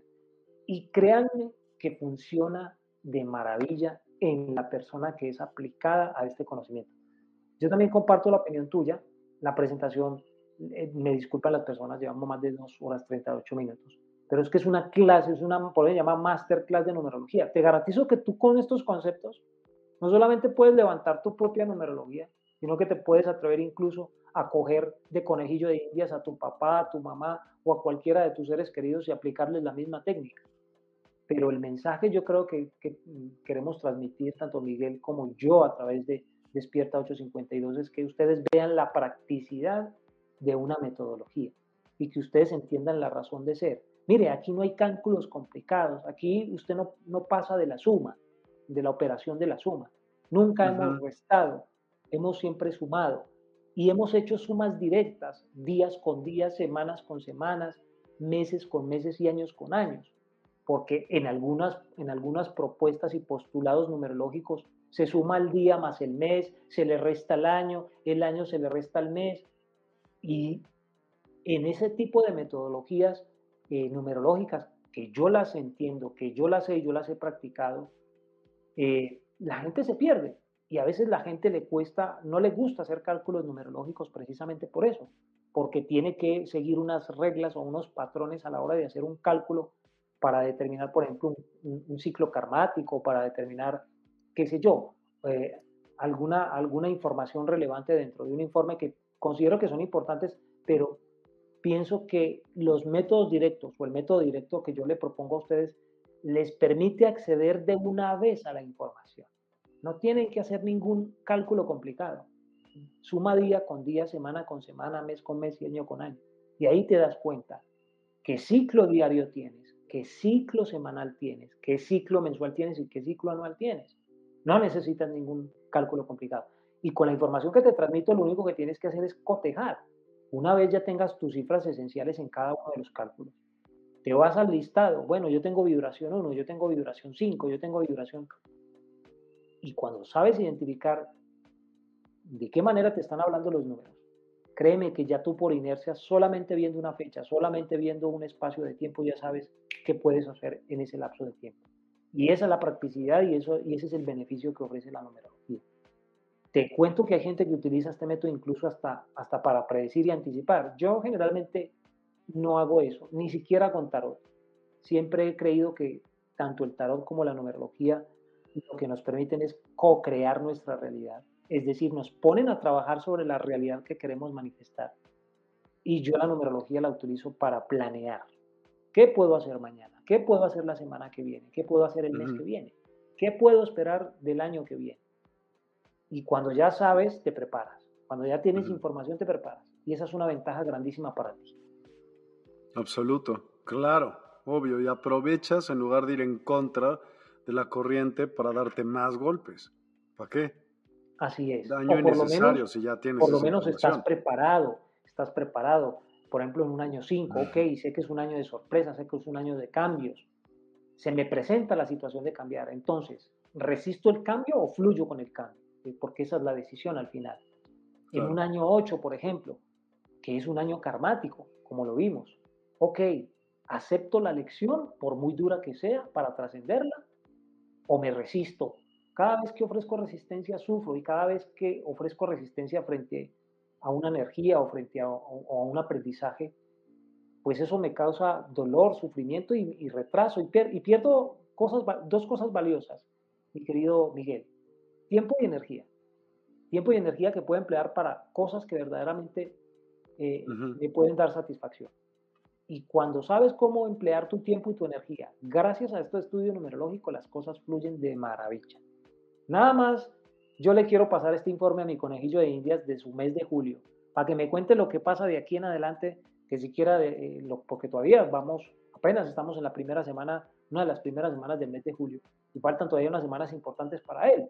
Yo quisiera saber cómo nuestro conejillo de indias va a aprovechar para invertir, para con casos muy concretos, qué actividad puede hacer el lunes 17 o el lunes eh, o el martes 23, etcétera, etcétera. Es decir, en esas fechas, ¿qué va a hacer? ¿Va a aprovechar el mensaje que le entregan los números o lo va a dejar pasar? Que esa es finalmente la decisión a la que se enfrenta una persona cuando recibe un informe numerológico. Claro, totalmente. El chiste es que pues que evalúe lo que va a pasar, ¿no? O sea, lo que él quisiera hacer para que lo... ¿Y sabes a qué te invita? A no, a no procrastinar. Procrastinar. A tener un plan para las cosas, a tener una estructura. Y pienso que ese es un, entre otras cosas, mi querido Miguel, yo me imagino, tú has tratado muchos temas incluso de prosperidad y abundancia en tu programa. Ese es un mensaje claro para el universo. Soy una persona organizada, soy una persona estructurada. Por lo tanto, estoy más que listo y preparado para la abundancia y la prosperidad. Es que para conectar con la prosperidad y la abundancia no se, o sea, para ser pobre no se requiere de un plan, pero para conectar con la prosperidad y para crecer y expandirse sí se requiere de un plan y sí se requiere de una estructura y sí se requiere de un orden. Y cuando tú entiendes eso, te preparas para esto. Claro, sí, absoluto. Me encantó, de verdad, me encantó. Eh, para todas aquellas personas que no ven y solamente escuchan, ¿podrías dar los datos que, hemos puesto durante todo el programa? Adelante. Claro que sí. Muchísimas gracias, Miguel. Bueno, para las personas que están interesadas en conocer un poquito más acerca de lo que hace Leonardo Flores, no solamente a través de la numerología, sino del tarot, la angelología, eh, la orientación holística y el Feng pues me pueden contactar a través de mi línea, que es más 57, ese es el prefijo del país donde yo resido, que es Colombia, más 57 317 569 2237. Esa es la línea, línea de comunicación más expedita de este servidor, mi móvil. 317-569-2237. En Facebook me encuentran como Leonardo Flores. Eh, en, una vez ustedes entran a Facebook digita el nombre de Leonardo Flores y aparece mi logo, ¿sí? mi logo y mi avatar. Es fácil de identificar. Leonardo Flores hay muchos, pero con el logo de angelólogo y con el avatar que identifica pues lo que yo me dedico, eh, eh, imposible que hayan dos. Eh, en Instagram también me encuentran como Leonardo Flores, arroba Leonardo Flores. También tengo ahí mi logotipo y está mi imagen fácilmente identificable, este servidor. Tengo TikTok, en TikTok me encuentran como arroba Leonardo, raya al piso, FQ72. y en YouTube mi canal de tarot, mi canal de tarot, porque está dedicado al tarot, se llama Tarot con Leonardo Flores, también identificado con su logotipo de angelólogo. Y eh, pues ahí los espero. Muchísimas gracias de verdad a Miguel, a la audiencia de Despierta que estuvo hasta el final. Bendiciones infinitas, la información que requieran, eh, la aclaración que requieran, lo pueden eh, pedir, la pueden pedir a, este número, 317-569-2237, pero quien no sea de mandar mensajes o muchas cosas y quiera de pronto escribirme a mi correo electrónico, que mucha gente pensará que está obsoleto, pero no, no a, mí me llegan, por ejemplo, correos electrónicos de muchas personas. Mi correo electrónico es Leonardo Flores, todo en minúscula, Leonardo Flores, 1972 arroba gmail.com. Me pueden escribir sus preguntas ahí y si tienen dudas o, les interesa de pronto aclarar mucho de lo, del material que se compartió el día de hoy con respecto a sus fechas de nacimiento, pues no tengan temor de preguntar, con mucho gusto les aclaro y con mucho gusto les colaboro para que ustedes interpreten su fecha de nacimiento y tengan una, un conocimiento más profundo acerca de, de este tema tan apasionante como lo es la numerología, porque de verdad, aplicada en el día a día, aplicada a la cotidianidad y utilizada como una herramienta para planear y para crear y co-crear la realidad, es maravilloso. Entonces los invito a que la pongan en práctica. Usted solamente se va a dar cuenta que esto funciona para usted si, si lo ensaya, si lo prueba en usted. Hasta que no lo prueben usted, usted simplemente se va a quedar con la idea de que es un montón de cálculos y de números incomprensibles que a lo mejor funciona y a lo mejor no funciona para mí. Quienes se han metido en el plan, porque tengo varios clientes y varias personas que, que han solicitado su informe numerológico y se los he planteado como un plan de trabajo y están juiciosos trabajando su plan de trabajo, ellos dan testimonios de los excelentes resultados en muchísimos de sus aspectos. Porque al final del día, el que tú incorpores un arquetipo o el que tú trabajes sobre un arquetipo numerológico depende única y exclusivamente de ti. Pero utilizada como un plan de trabajo, el cambio es de 180 grados en todo lo que tiene que ver con tu energía y en todo lo que tiene que ver con lo que vives y experimentas en tu vida. Muchísimas gracias, de verdad. Siempre es un gustazo tenerte aquí y, sabes que son como de los programas que vale la pena verlos más de una sola vez porque si no te vas a, se te pasas de largo mucha información, porque sí, la neta es, es extenso, pues, pero vale total y absolutamente la pena. Te agradezco enormemente. sí, muchas gracias a ti.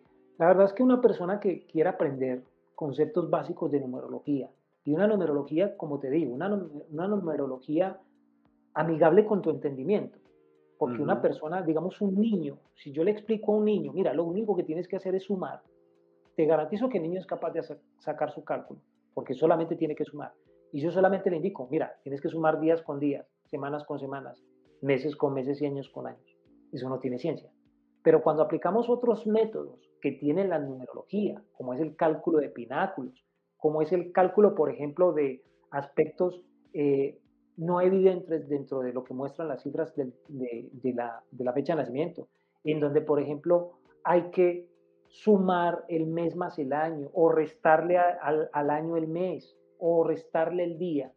Entonces la gente se pierde en esos cálculos muchas veces cuando hace un cálculo numerológico, cuando levanta un, informe numerológico, porque son metodologías, vuelvo y te repito, y son metodologías que desde mi punto de vista todas son respetables, porque yo estudié el método pitagórico, yo también las sé hacer, pero yo dije, yo tengo que aproximar la numerología a la gente, yo quiero que la gente aprenda de numerología y que no le resulte complicado, que si quiere establecer, que si quiere saber, por ejemplo, cuál es su karma, pues su karma está representado en el mes.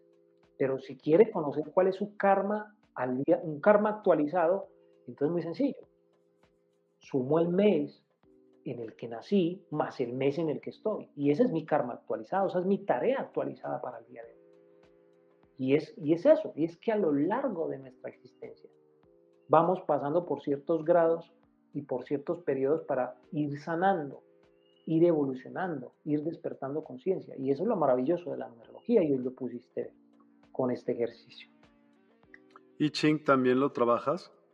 El I Ching, me encanta el I Ching, lo he estudiado a profundidad, pienso, mira que entre otras cosas, el I Ching es el único, porque hay, digamos, el tarot, por ejemplo, lo llaman el gran oráculo, porque a través del tarot se pueden hacer muchas cosas desde el punto de vista oracular, que es predecir, que es anticipar. Pero el, verdaderamente el referente del oráculo como tal es el I Ching. El I Ching sí que mm. predice y el I Ching sí que, sí que, sí que nos muestra ciertos aspectos de predictivos y anticipatorios. Pero detrás del I Ching también hay una filosofía profunda que tiene que ver con el, con el eh, Tai Chi Chuan y con el Qigong y con el movimiento de las energías. Entonces no es solamente, porque lo llaman el libro de la anotación, no solamente anticipar un cambio, sino entender el cambio.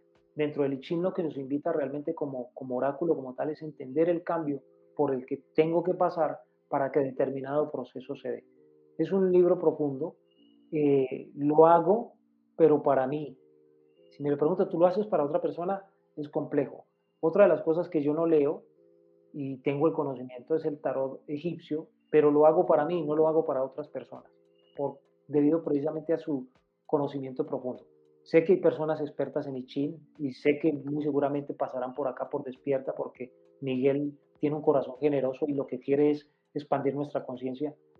Pero si me invitaran, por ejemplo, a hablar de I Ching, eh, no sería yo el experto en hablar de I Ching y lo hablaría más bien y lo abordaría desde un punto de vista más filosófico que práctico. Y créanme que el I sí que tiene, tiene demasiada tela de donde cortar, porque son 64 ideogramas o hexagramas. Y entonces imagínense las infinitas posibilidades solo sacadas de 64. Eh, de 64 ideogramas. Increíble. Es un lenguaje complejísimo, Pelichi. Y lo mismo me resulta para mí el tarot egipcio, que es bastante profundo para quienes conocen el tarot egipcio y saben que el tarot egipcio no solamente habla en términos materiales, sino que habla en términos muy trascendentales. Y por eso tanto el I como el eh, tarot, egipcio tarot egipcio lo utilizo para mí. Si los tengo. Hace mucho que no los consulto y sí los tengo, pero sí los tengo. Y tengo otro inclusive que es bastante profundo, Miguel, eh, que sería bueno en algún momento y en ese sí me atrevería yo a hablar, que es el tarot de eh, Aleister Crowley, el tarot del alma. ¿De eh, veras? Sí, el de Aleister Crowley es, es bien, bien simbólico, bien pesado, bien, bien chingón. Órale, hay que hacerlo la próxima vez que nos veamos, ¿por qué no hablamos de ese? Me encanta la idea. Eh, creo que hay que retomar el tema de, tarot y, y, dar una masterclass también de tarot para que la gente conozca las diferentes diferentes este, expresiones, porque la verdad es que cada mazo trae su simbolismo, hay unos mazos de cartas divinamente eh, desarrollados, mm. pero el Aleister Crowley trae en sí mismo una simbología que sobrepasa todas las simbologías del tarot, y es, un capítulo aparte, estudiar el mazo de cartas de Aleister Crowley les garantizo que es un capítulo aparte dentro del tarot, que es una baraja que prácticamente se destaca dentro del mundo de las barajas del tarot. Y tiene una simbología y un manejo, yo diría que muy, muy diferente a cómo se manejan eh, la mayoría de, de los mazos de cartas dentro de la simbología del tarot. ¿Sabes que yo también tengo ese? El de Alistair. Sí. Yo tengo, yo tengo dos versiones. yo tengo dos versiones. Es brutal, es brutal, es, es complejo y, entender la historia del personaje detrás del, del mazo, porque entre otras cosas Aleister Crowley era un místico profundo y sí que se tomó su tiempo para elaborar su mazo de, cartas. De hecho, la artista le tocó pintar en varias oportunidades porque, digamos, las cartas o los arcanos estaban pintados sobre lienzos, eran cuadros realmente. Y, y Alester eh, hizo pintar o repintar varios, varios de los arcanos de, ese tarot final. Se los hizo repetir al artista porque siempre le, encontraba cosas que agregarle. Entonces, por ejemplo, en el caso de Alester Crowley, el arcano del loco, quienes tienen la versión completa del tarot de Alester Crowley, tiene dos versiones del loco. Y uno mira el loco y tiene dos simbolismos totalmente diferentes es el mismo loco, el mismo arcano, pero con símbolos, con símbolos totalmente diferentes. No, hagamos seguro eso. 100%, hay que hacerlo, porque a mí me gustaría aprender más de ese. Muchísimo. Y, tengo una, una, metodología aprendida de un gran maestro del tarot que estudia o que interpreta el tarot, solo Alistair Crowley, no interpreta otro mazo, no utiliza otro mazo, porque es el más rico en simbología y es el más rico en conceptos mm. eh, místicos. Entonces, eh, yo encantado de que, le demos, de que le echemos un vistazo y de que usemos una metodología para entenderlo, de aplicarlo.